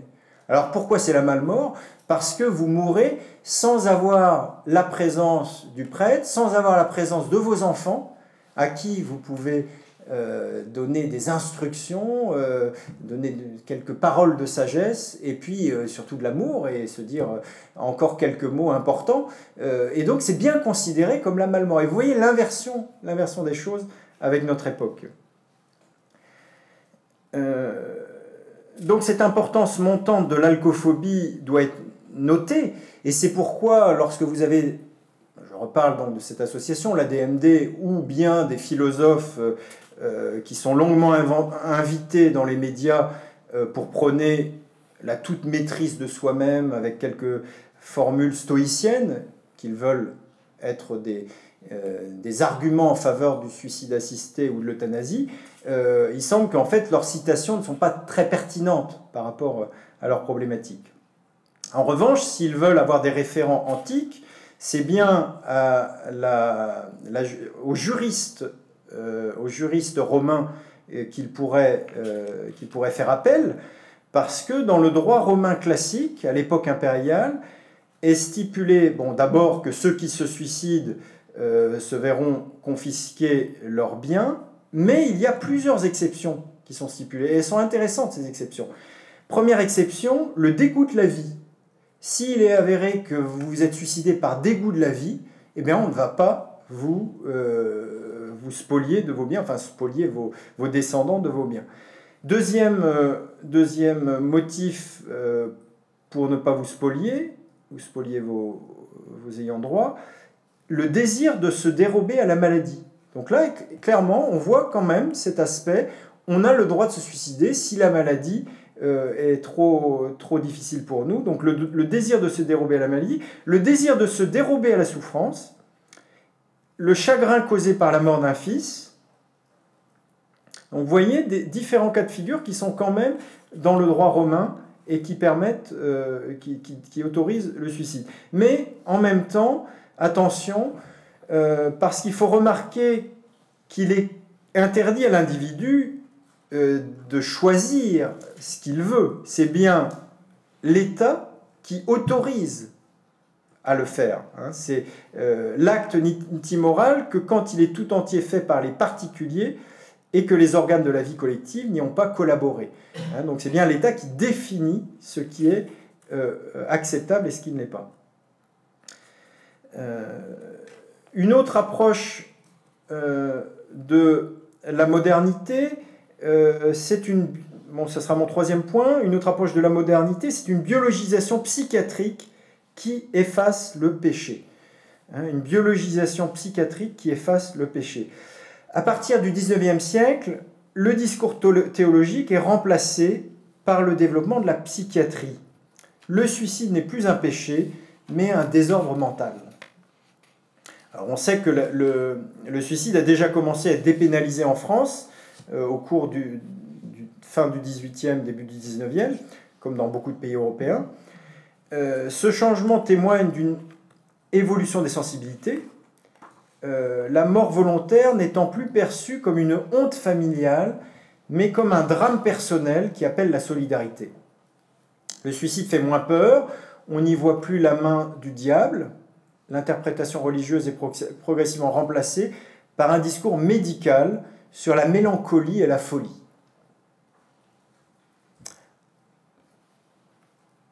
Alors il reste que le suicidant est jugé selon l'alternative à critiquer moralement euh, ou à exonérer du fait d'une raison psychiatrique insurmontable. Hein, c'est ou euh, c'est la marque d'une méchanceté, ou il est irresponsable euh, car il était dépressif. Hein, la voie d'un suicide raisonnablement choisi n'est pas envisagée. Le suicide peut-il être choisi pour lui-même parce qu'on veut mourir tout simplement, intuitivement, la vie nous semble apporter à un être raisonnable des satisfactions suffisantes pour ne pas vouloir la quitter prématurément. Alors on a William James qui nous dit avec un humour très british, bien qu'il soit américain, euh, notre candidat au suicide peut déjà euh, entrevoir une réponse encourageante à ses doutes sur la valeur de la vie. La certitude que vous possédez de pouvoir dès maintenant sortir de la vie à votre gré constitue par elle-même une immense consolation. En attendant, il nous est toujours loisible de différer 24 heures encore, ne serait-ce que pour savoir ce que contiendront les journaux de demain ou ce qu'apportera le prochain courrier. Vous me direz, le propre de celui qui veut suicider, c'est de ne trouver plus d'intérêt aux journaux et de n'attendre aucun courrier. Mais en tout cas, euh, si on revient à cette psychiatrisation du suicide, on a perdu, euh, ou en tout cas on ne donne pas au suicide euh, le sérieux de l'autonomie de l'individu. Le psychanalyste Pierre-Gilles Guéguin euh, va essayer de prendre au sérieux cette demande. Et il nous dit, la clinique du suicide est pour la psychanalyse celle d'un humain responsable. Elle s'oppose à l'idée qui anime la perspective du soin que le suicide est le résultat d'un enchaînement fatal, d'un trouble de la personnalité héréditaire ou environnementale, ou encore d'une maladie dont l'origine serait biologique ou neuronale. On devrait aussi donc pouvoir prendre au sérieux la possibilité d'un désir rationnel du suicide. C'est ce que suggère euh, également Maël Lemoine. Maël Lemoine, dans son introduction à la philosophie des sciences médicales, alors il évoque un passage un petit peu dur, là encore une fois, euh, oreille fragile, euh, vous pouvez vous boucher les oreilles. Il évoque la tentative en février 2006 de suicide par pendaison d'une femme de 82 ans, vivant seule après le décès de son mari, hein, euh, décès de son mari 18 ans auparavant. Elle est adressée à un psychiatre.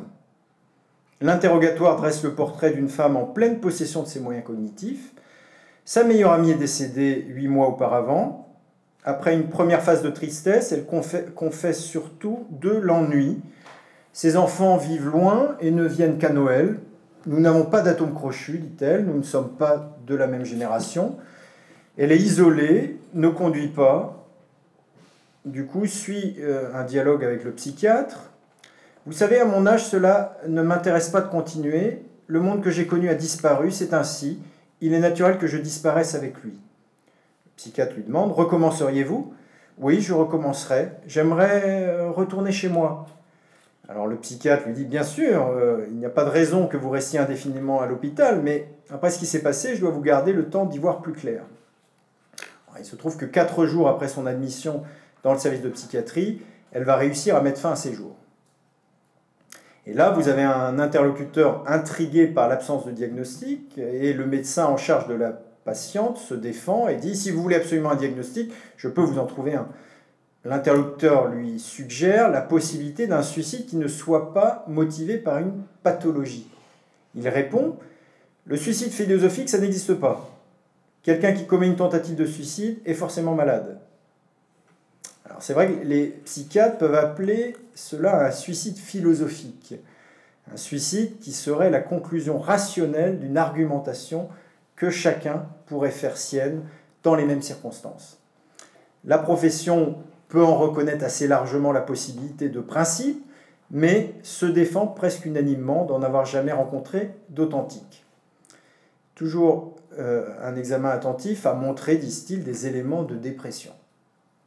Alors ce que veut souligner Maël Lemoine à travers cet exemple, c'est que le risque du suicide d'un patient est une préoccupation fréquente chez les psychiatres, mais du coup, la hantise des faux négatifs, c'est-à-dire des cas non détectés, va l'emporter très largement sur le souci des faux positifs, c'est-à-dire des cas détectés à tort comme d'origine médicale, c'est-à-dire dépressive. Le psychiatre est alors poussé à la surmédicalisation qu'il critique bien volontiers dans le principe, mais sa responsabilité professionnelle l'empêche d'adopter une autre attitude. La perte de sens de l'existence est devenue un phénomène médical traité avec des antidépresseurs. Le philosophe ou le sociologue peuvent bien critiquer la surmédicalisation de notre société et souligneront autant que possible l'existence de faux positifs. Mais dans leur vie privée, rares sont ceux qui iront jusqu'à arracher au contrôle médical la tentative de suicide de leur mère âgée. Pourtant, les gens ne mettent pas fin à leur vie avec désinvolture. La question porte sur les limites que l'on peut supporter. Comme le disait déjà Hume, l'âge, la maladie ou l'infortune peuvent faire de la vie un fardeau et la rendre pire encore que son annihilation. Je crois que personne jamais ne s'est défait de la vie tant qu'elle valait la peine d'être vécue. Quatrième point, passage à l'extrême, la médicalisation intégrale de la vie. Obsession moderne de la toute maîtrise par l'individu. Le suicide est en effet en phase avec l'obsession moderne du refus de toute passivité. Le suicide, le suicide assisté, l'euthanasie témoignent d'une conception de la vie où l'on accorde une importance prédominante à la maîtrise de soi et où l'angoisse d'une imprévisibilité n'est pas supportée. Vouloir décider du jour et de l'heure de sa mort, c'est refuser cet élément de passivité du vivant. Notre condition de vivant implique pourtant une part de non-maîtrise et d'imprévisibilité. L'homme veut maîtriser quelque chose dont il n'est pas l'auteur. Ce qui ferait différer ce suicide contemporain des suicides qui ont toujours existé parmi les hommes, ceux dont nous parlions, c'est le fait qu'il serait facilité par le groupe et relayé par un personnel médical. Et ça, Francis Bacon, euh, qui devance Descartes de quelques décennies, est peut-être le premier à envisager l'euthanasie sous l'angle de la technique médicale. Dans un ouvrage qui s'intitule Du progrès et de la promotion des savoirs, euh, Francis Bacon nous dit L'office de la médecine n'est pas seulement de rétablir la santé, mais aussi d'adoucir les douleurs et souffrances attachées aux maladies. Et cela non pas seulement en tant que cet adoucissement de la douleur, considéré comme un symptôme périlleux, contribue et conduit à la convalescence, mais encore afin de prouver aux malades, lorsqu'il n'y a plus d'espérance, une mort douce et paisible, car ce n'est pas la moindre partie du bonheur que cette euthanasie. Mais de notre temps, les médecins, s'ils étaient jaloux de ne point manquer à leur devoir, ni par conséquent à l'humanité, et même d'apprendre leur art plus à fond, n'épargneraient aucun soin pour aider les agonisants à sortir de ce monde avec plus de douceur et de facilité. 1605. La connaissance technique des produits qui peuvent amener une fin sans douleur relèverait alors d'un service que la société devrait à ses membres en fin de vie. On passe d'une situation d'exception transgressive, singulière, compassionnelle, comme il en a toujours existé, en particulier sur les champs de bataille, on passe donc à une mise en œuvre institutionnalisée, étatisée, où l'on prétendrait avoir dissous par la loi la transgression qu'a toujours représentée la mort donnée à l'autre homme. Alors on a des descriptions de ce genre. Euh, chez Aldous Huxley dans, euh, Huxley, dans Brave New World, hein, le meilleur des mondes, on a la description d'un monde où justement la mort est donnée de cette façon, euh, parce que c'est la société qui, donne, qui donne la mort de manière à ce qu'il n'y ait aucune souffrance. Faut-il donc mettre une technique fiable au service du dessein de ceux qui souhaitent se suicider? Faut-il donner un moyen facile de mourir? On a historiquement des exemples de tentatives de suicide qui sont plus que scabreuses, où l'on ne peut qu'avoir de la compassion pour les efforts du pauvre humain. Je vous citerai un exemple euh, parmi d'autres, c'est la mort de Chamfort.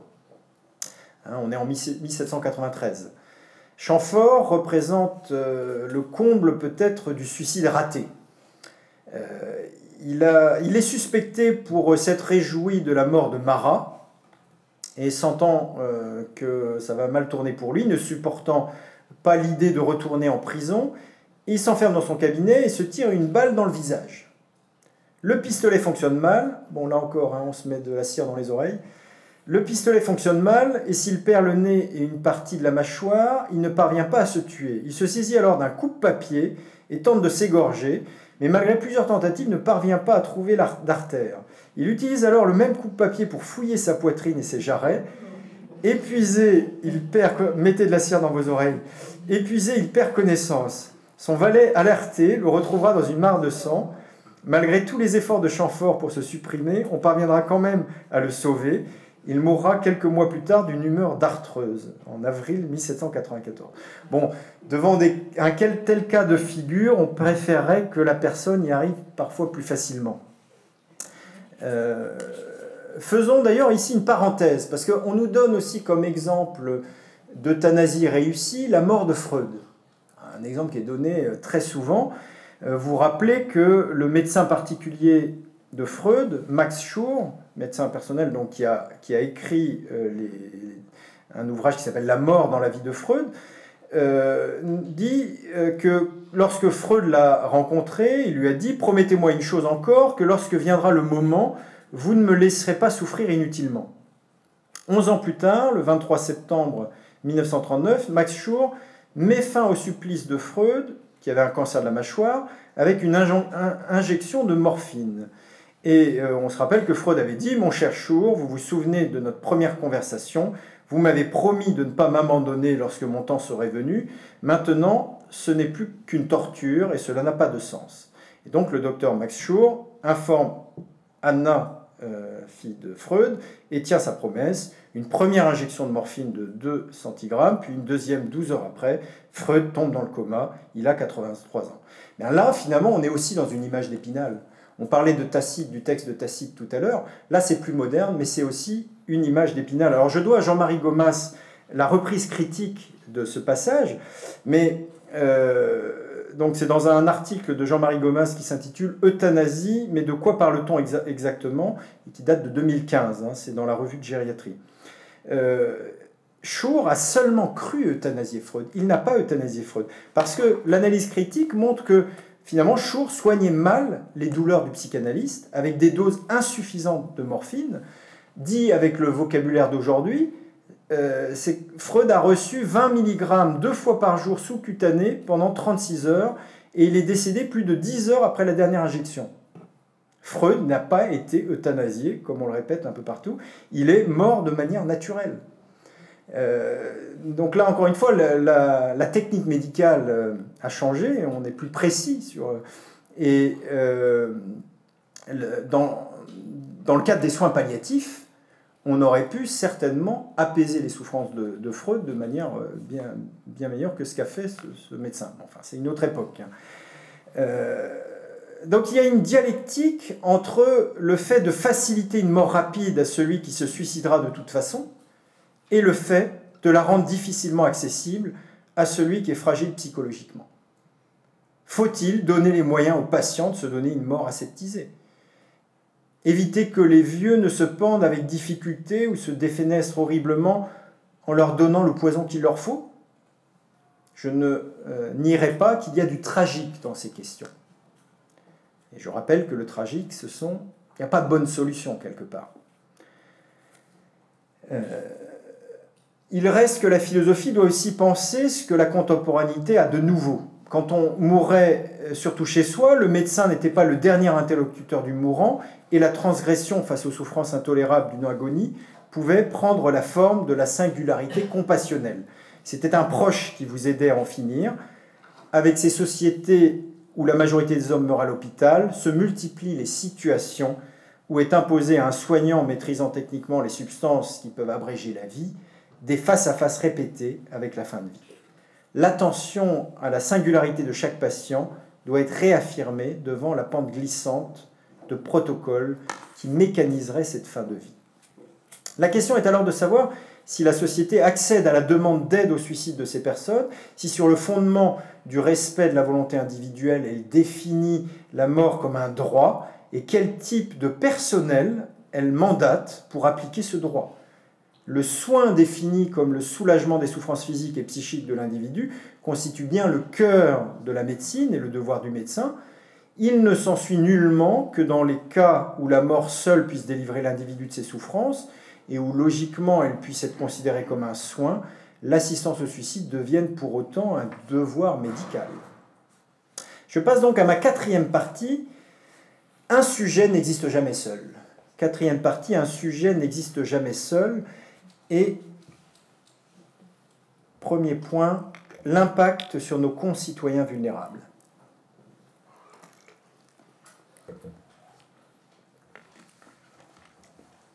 Alberto Radicati, qu'on ne connaît peut-être plus aujourd'hui, a publié à Londres en 1732 une dissertation philosophique sur la mort, qui était un pamphlet de 94 pages où il cherche à légitimer le suicide contre le christianisme et l'État.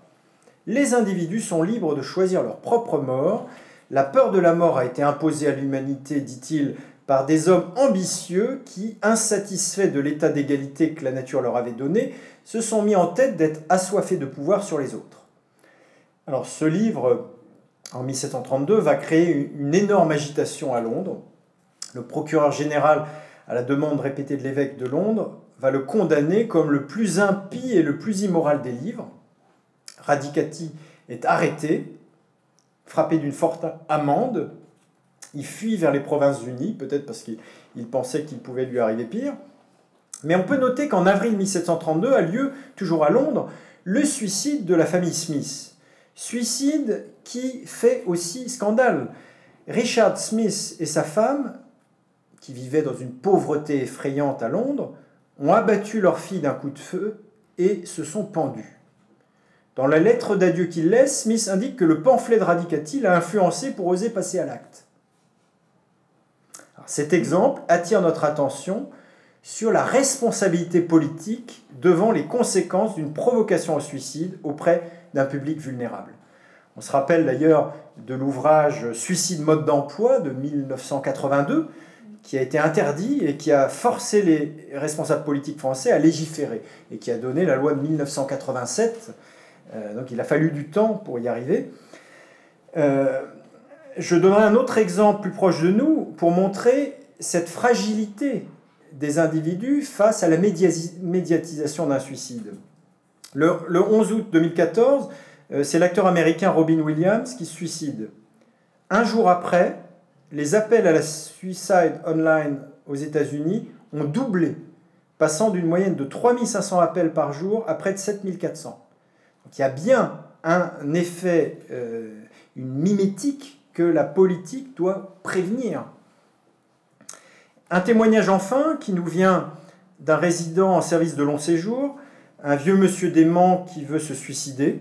C'est un témoignage que l'on trouve dans un article de Véronique Lefebvre-Desnouettes, euh, article intitulé Signifier jusqu'au bout, le dément a encore besoin de nous, tiré du numéro Éthique et vieillissement de la revue Gérontologie et Société.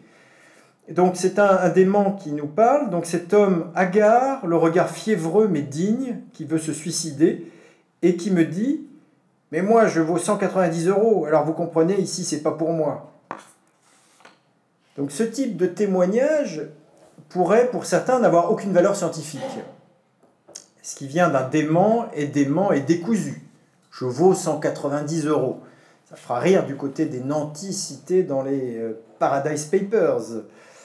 Mais le dément peut, dans un discours décousu, nous révéler quelque chose de l'inconscient d'une personne fragile. Ici, il fait un lien entre la valeur qui serait la nôtre, qui est traduite de manière capitaliste en une somme d'argent, et l'incitation au suicide. Si je n'ai pas les moyens de vivre dans cette société, c'est qu'il vaut mieux se suicider. Cette phrase prenait place à l'époque même du débat à propos d'une possible dépénalisation de l'euthanasie en France. Lors des débats, euh, de, lors de ces débats sur la fin de vie qui ont abouti en 2016 à la loi Claes-Leonetti, les personnels travaillant en EHPAD ont témoigné de cette recrudescence chez les déments, mais aussi chez des résidents sans pathologie déclarée, d'un discours angoissé à propos de suicide ou d'euthanasie organisée par la société. La société voudrait se débarrasser d'eux. Alors bien sûr, euh, les personnes qui prônent l'euthanasie, euh, l'association de la DND que j'ai citée, ne prônent pas euh, l'élimination de l'euthanasie des personnes démentes, on est bien d'accord. Mais en revendiquant que le pouvoir médical puisse organiser la mort d'un patient, il crée une brèche dans la confiance absolue qui faisait qu'un docteur, ça ne cherchera jamais à vous tuer. Ceux qui saluent la revendication laïque, libertaire et gourmande d'une Baird n'ont pas assez conscience des conséquences que cela peut avoir pour d'autres publics que ceux des intellectuels de la classe dite supérieure. Je cite ici euh, Corinne Pelluchon. Euh, légaliser l'euthanasie, c'est dire aux personnes handicapées ou aux malades mentaux que le suicide est pour eux la meilleure, sinon la seule solution, et que nous n'opposerons aucune résistance à leur demande. Il y a en ce sens un lien entre la légalisation de l'euthanasie et la banalisation du suicide. La revendication de l'euthanasie pour des publics fragiles, déments, c'est ce qu'on voit malheureusement en Belgique, équivaut à un jugement sur l'utilité des vies de ce genre. Donc sous des atours modernes, nous revenons clairement au nazisme et au programme T4 d'extermination des handicapés mentaux de 1939. Euh, deuxième point, j'ai parlé de l'impact sur les personnes fragiles. Deuxième point, l'impact sur les personnels soignants. En Belgique, un choix a été fait. Hein, l'euthanasie est autorisée par la loi. Je voudrais citer le docteur Yves Delorte, médecin en Belgique qui pratique les euthanasies, et qui se dit choqué de recevoir de nombreuses demandes où il est pris à tort comme un agent de la mort. J'essaie d'expliquer depuis des années que ce n'est pas ce que nous sommes. Ma fonction n'est pas d'aider les gens à se suicider. Alors certes, pour la loi belge en vigueur depuis 2002, il faut la pleine volonté du patient, il faut une maladie ou une infection grave et incurable et des souffrances physiques ou psychiques inapaisables. Mais on a vu que faire sauter l'interdit de l'homicide pour un médecin, c'était modifier le rapport de notre inconscient au corps médical. Par ailleurs, la Belgique s'est laissée aller à étendre les euthanasies à des malades déments qui n'ont rien demandé. Donc là, ça bat en brèche la théorie anglo-américaine de l'autonomie de l'individu. La confusion que le docteur Delort observe dorénavant sur son métier et dont il se plaint est la contrepartie de la transgression de cet aspect du serment d'Hippocrate par la médecine belge. Un médecin, ce ne sera pas toujours celui qui cherchera à vous soigner. Et cet acte transgressif a à être porté par quelqu'un. Et jusqu'à présent, ce quelqu'un est censé être un soignant. C'est l'oubli de cet acte qui est la tâche aveugle de tous les discours pro-euthanasie pleins de lyrisme et de citations de Sartre euh, valorisant le libre arbitre, parce que ces discours sont focalisés sur le patient et jamais sur l'homme qui aurait à vivre après avoir pratiqué l'euthanasie. Je cite encore le, le, médecin belge Yves Delort. Il ne faut pas tourner autour du pot ni mentir. Je donne tout de même la mort. Même si la mort par euthanasie en elle-même n'est pas une mort violente, l'acte reste un acte violent. Lors des euthanasies, je suis très impliqué émotionnellement. D'ailleurs, je les espace. Plus d'une fois par mois, ce serait trop. La veille, je suis stressé, je dors mal. Le jour même, je ne travaille pas du reste de la journée. Juste après, il y a une sérénité, mais aussi toujours une émotion, même après plusieurs années. J'ai besoin de réfléchir, de me promener, d'en parler avec mon épouse, avec des confrères, parce que les images de la personne que je viens d'euthanasier restent gravées dans ma tête. Voilà ce dont on ne parle jamais dans les discours qui sont encore une fois lyriques et qui valorisent l'autonomie de l'individu, la part d'ombre qui est laissée à d'autres. Dans le discours qui magnifie l'autonomie du sujet, il faudrait également se demander si l'autonomie en est toujours une. Troisième point, les défigurations de l'autonomie. Nous avons certes émis l'hypothèse d'un suicide rationnel, mais méfions-nous quand même. Considérer qu'un individu fait un choix non lucide est aujourd'hui vécu comme une attaque, une intrusion intolérable et une atteinte à une liberté de choix entièrement subjective et qui serait donc absolue. Le problème, c'est que dans bien des situations, nous pouvons nous-mêmes nous dire après coup, je n'étais pas vraiment moi-même, et être reconnaissant si une personne extérieure nous a sauvés de nous-mêmes à ce moment-là. L'autonomie peut être faussée si l'individu parle sous la pression, par exemple, de la douleur. Une personne bipolaire en état maniaque croit avec une parfaite bonne foi à toutes les énormités qu'elle débite. Ce n'est qu'après, avec parfois un traitement au lithium approprié, qu'elle pourra dire rétrospectivement Mais qu'est-ce que je pouvais dire n'importe quoi à ce moment-là? Ceux qui veulent se tuer planifient souvent les choses avec une précision méticuleuse qui leur semble très rationnelle sur le moment mais qui peut tout à fait aller de pair avec une grave dépression qui n'est plus compatible avec une autonomie authentique.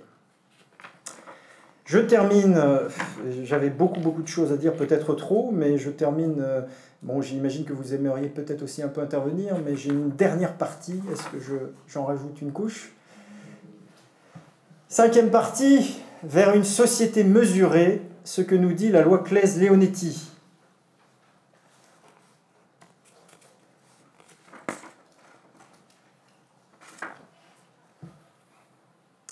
Le terme d'euthanasie est employé de manière ambivalente dans le débat contemporain. Alors précisons les distinctions en jeu. Il s'agit de l'acte délibéré d'un tiers qui entraîne la mort d'un malade, avec majoritairement, grâce aux médicaments, la visée d'une mort adoucie. Il peut y avoir, alors là j'utilise le terme de Gomas, de Jean-Marie Gomas, une euthanasie réclamée. Une euthanasie réclamée. Euthanasie réclamée, ça veut dire réclamée par le patient. Dans ce cadre-là, vous pouvez avoir le suicide assisté, qui consiste à ce qu'un tiers aide à sa demande un patient à mourir en lui fournissant un produit létal, ce qui est légalisé actuellement en Suisse, ce qui est légalisé euh, dans l'Oregon, l'État de l'Oregon, qui est le premier à l'avoir fait. Donc ça, c'est le suicide assisté. L'euthanasie, qui n'est pas qualifiée de suicide assisté, intervient quand le tiers euh, va jusqu'à injecter le produit létal à la demande du patient. C'est ce qui est légalisé en Belgique et Hollande sous le terme d'euthanasie. Il faut être précis sur les termes parce que des fois on confond les uns et les autres. Il peut y avoir aussi ce que Gomas appelle une euthanasie imposée. Euthanasie imposée, ici c'est par le soignant. Dans une euthanasie où la volonté du patient ne peut pas être obtenue, bébé mal formé, adulte dans le coma, impossibilité communicationnelle, le tiers prend la décision de le faire mourir en arguant généralement de sa souffrance supposée, ou alors de euh, l'impossibilité d'avoir une vie de qualité, et c'est là qu'interviennent des critères extrêmement subjectifs hein, de ce, qu'est une vie de qualité. Et puis, euh, en arrière-plan, peut se profiler aussi euh, l'économie. Hein, économiquement, il s'agit aussi de tenir compte du caractère non illimité des ressources, des lits, des supports médicaux, et ça c'est la société qui peut donner, faire une pression. Hein, chez Durkheim, on parle de cette pression sociale à un certain niveau de, suicide. Bien, euh, deuxième point, faire enfin la peau à l'obstination déraisonnable. Faire enfin la peau à l'obstination déraisonnable. Euh, le concept d'obstination déraisonnable a été développé depuis euh, quelques années. Il peut, euh, comment dire, euh, il présente des difficultés car il n'y a pas de mesure objective de cette situation. C'est une expérience professionnelle mûre et où une, empathie équilibrée qui amène ce genre de conviction qui pourrait être argumenté mais jamais démontré. D'où les combats juridiques possibles à foison. Et c'est ce qu'on voit dans l'actualité, hein, que ce soit dans un sens ou dans un autre. Hein, l'affaire Vincent Lambert, euh, l'affaire Marois de, Marseille, où euh, donc on, reproche, euh, on reproche au personnel médical d'avoir outrepassé leurs leur droits en prétextant de l'obstination déraisonnable. Inversement, ou un autre exemple, c'est un patient non, je vais passer un petit peu là-dessus. Euh, inversement, je dirais, l'obstination déraisonnable n'est pas toujours vécue comme telle par toutes les parties présentes. Et ce n'est pas toujours le corps médical qui se caractérise par un jusqu'au boutisme maniaque et générateur de souffrance. Pour l'équipe médicale, ce peut être la famille qui pousse à l'obstination déraisonnable. Pour l'alimentation des personnes âgées, on voit des tentatives d'alimentation à tout prix, quitte à gaver les personnes contre leur gré. Inversement, une équipe médicale peut considérer qu'un patient, même trachéotomisé, euh, donc, pour les béotiens, euh, ouverture pratiquée de manière chirurgicale dans la trachée haute sous le larynx afin d'assurer une respiration. vous savez tous certainement ce que c'est qu'une trachéotomie, mais dans le public qui nous regarde, peut-être pas. Donc, un patient, même trachéotomisé, aura une vie tout à fait possible, même à domicile, et parfois c'est la famille qui va user du prétexte du refus d'obstination déraisonnable pour réclamer que l'on débranche son proche. Quand le patient peut encore s'exprimer, cela est précieux pour conforter la décision du médecin à l'encontre d'une famille. Le discours contre l'obstination déraisonnable se trouve chez les familles donc pressées, qui parfois voient un héritage à la clé, ou des familles peu aimantes, hein, se débarrasser du vieux qui nous pèse, hein, ça arrive aussi. Euh, Dominique Hurel, qui est un médecin réanimateur, donne l'exemple d'une épouse et d'une fille qui considèrent que sauver leur époux et père en le trachéotomisant de manière permanente et de l'acharnement thérapeutique. C'était l'autre terme qu'on employait. On emploie le terme d'obstination déraisonnable médicalement. Maintenant, acharnement thérapeutique euh, semble être euh, un oxymore. On s'acharne, donc ce n'est pas, pas thérapeutique. Et acharnement, c'est aussi un terme qui était employé par rapport à, à la bête de proie qui euh, déchiquette sa proie. Obstination déraisonnable, ça correspond à l'obstination qui est nécessaire chez tout médecin, mais quand elle devient déraisonnable, là, le médecin doit euh, savoir euh, garder raison. Donc, euh, ici, c'est la famille, la, fille et l'épouse qui considèrent que c'est l'acharnement thérapeutique que de trachéotomiser leur époux et père. Je cite donc Dominique Hurel, c'est dans un mémoire de master de Paris-Est Marne-la-Vallée de 2015, intitulé C'est mourant qui dérange. L'épouse et la fille du patient, considérant que c'était de l'acharnement thérapeutique, souhaitait un arrêt de traitement. L'équipe médicale, estimant que ce vieux monsieur avait bien le droit de vivre encore, puisqu'en dehors de cette ridicule histoire de tuyauterie, il allait plutôt bien, il était impossible de faire entendre à ces deux femmes qu'une trachéotomie n'est pas un appareillage d'une épouvantable lourdeur, qu'il n'y a aucune douleur ni à la mise en place ni au maintien, que des tas de patients vivent trachéotomisés à domicile et s'en trouvent satisfaits. Ne parvenant pas à progresser dans cette situation conflictuelle, il nous est venu à l'idée de retourner voir le patient sans sa famille, de lui exposer la situation dans tous ses détails, de lui poser la question essentielle, considérait-il cela comme de l'acharnement? Sa réponse a été extrêmement claire, je veux vivre. Il est même parvenu à l'écrire sur une ardoise plastifiée, message qui a pu être photocopié, inséré dans son dossier médical et présenté à sa famille. Le patient a été trachéotomisé, il a pu quitter le service de réanimation pour rejoindre celui de pneumologie. Cela n'a euh, rien retiré de la hargne de ses proches qui invectivait contre les décisions médicales prises.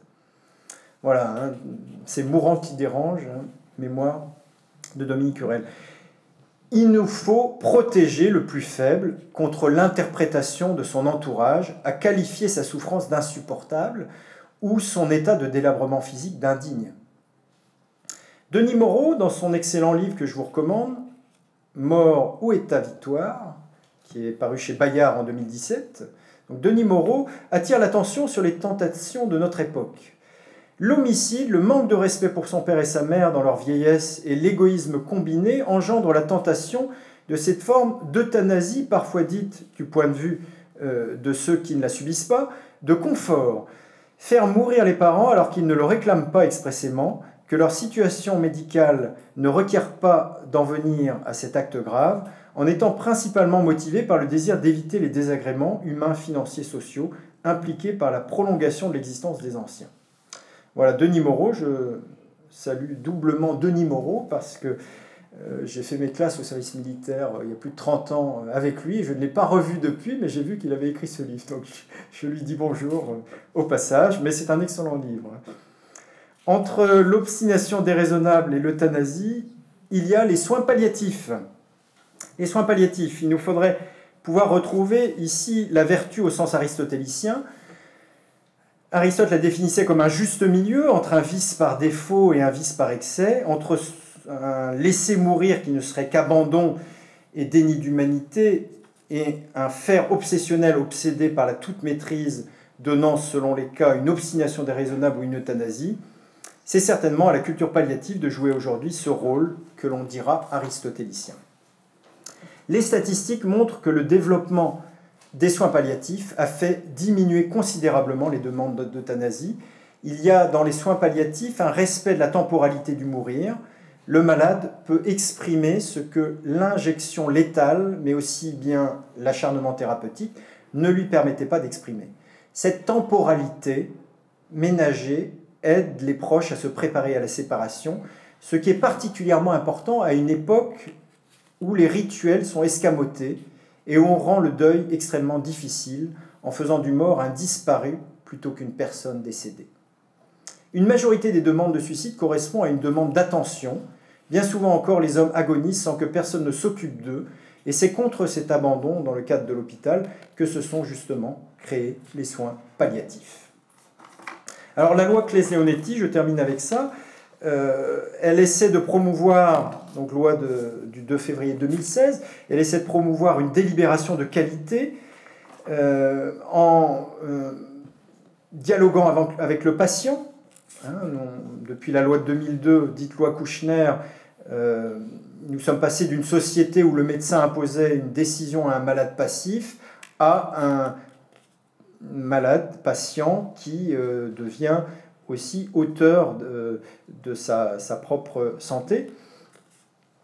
Euh, donc, dialoguant avec le patient, en utilisant les informations des directives anticipées, même s'il ne faut pas se leurrer les directives anticipées, ça ne fera jamais que 10% des patients que l'on reçoit dans les services.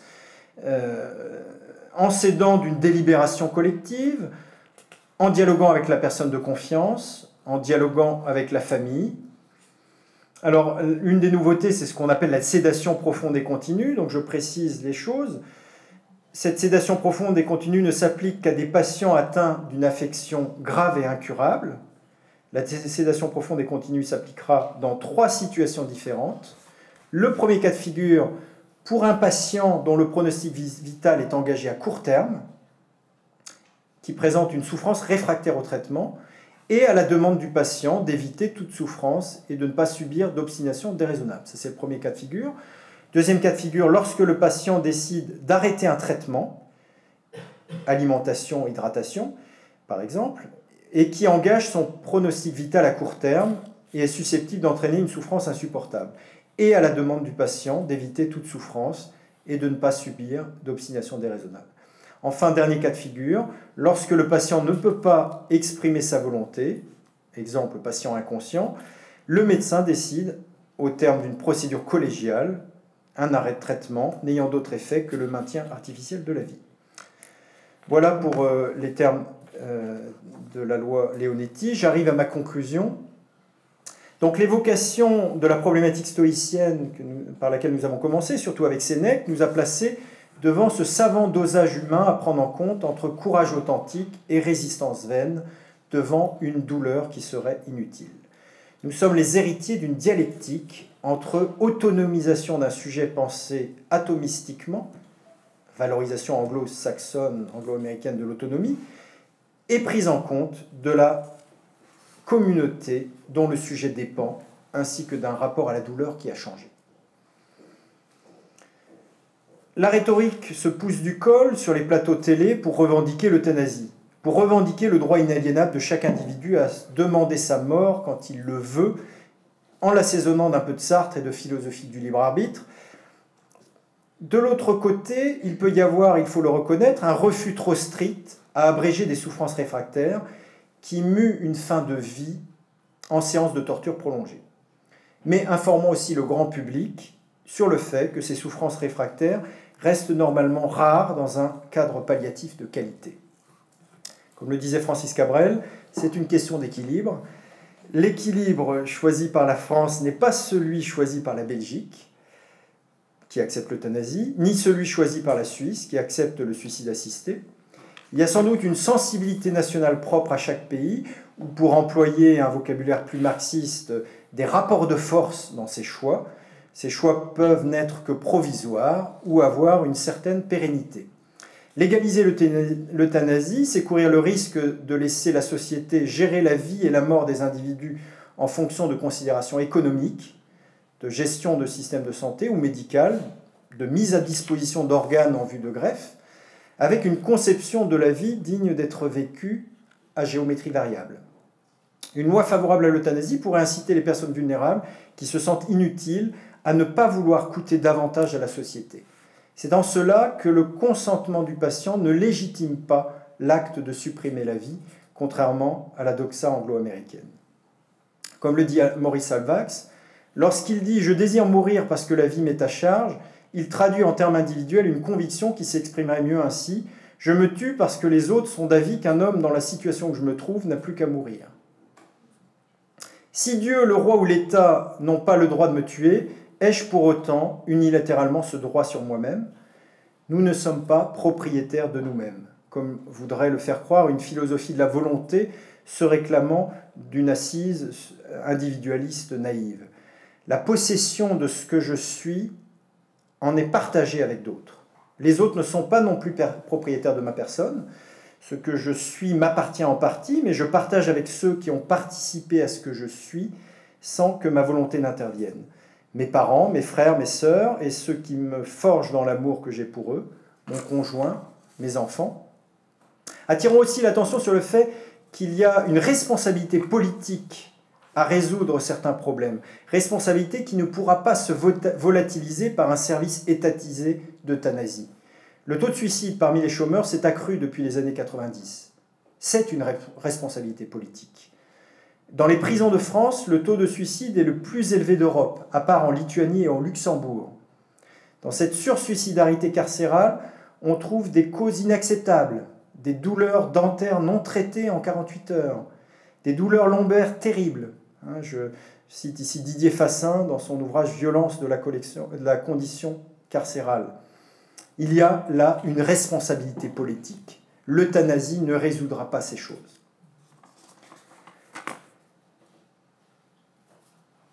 Je termine pour ne pas désespérer Billancourt et terminer sur une note un peu plus légère euh, après ce lourd sujet sur le suicide. Je terminerai avec quelques vers de la poétesse américaine Dorothy Parker, un poème qui s'appelle Résumé. Les rasoirs font mal, les rivières sont humides, les acides laissent des marques et les drogues donnent des, des crampes. Les armes, c'est interdit, les cordes peuvent se relâcher, le gaz sent mauvais, autant continuer à vivre. Merci.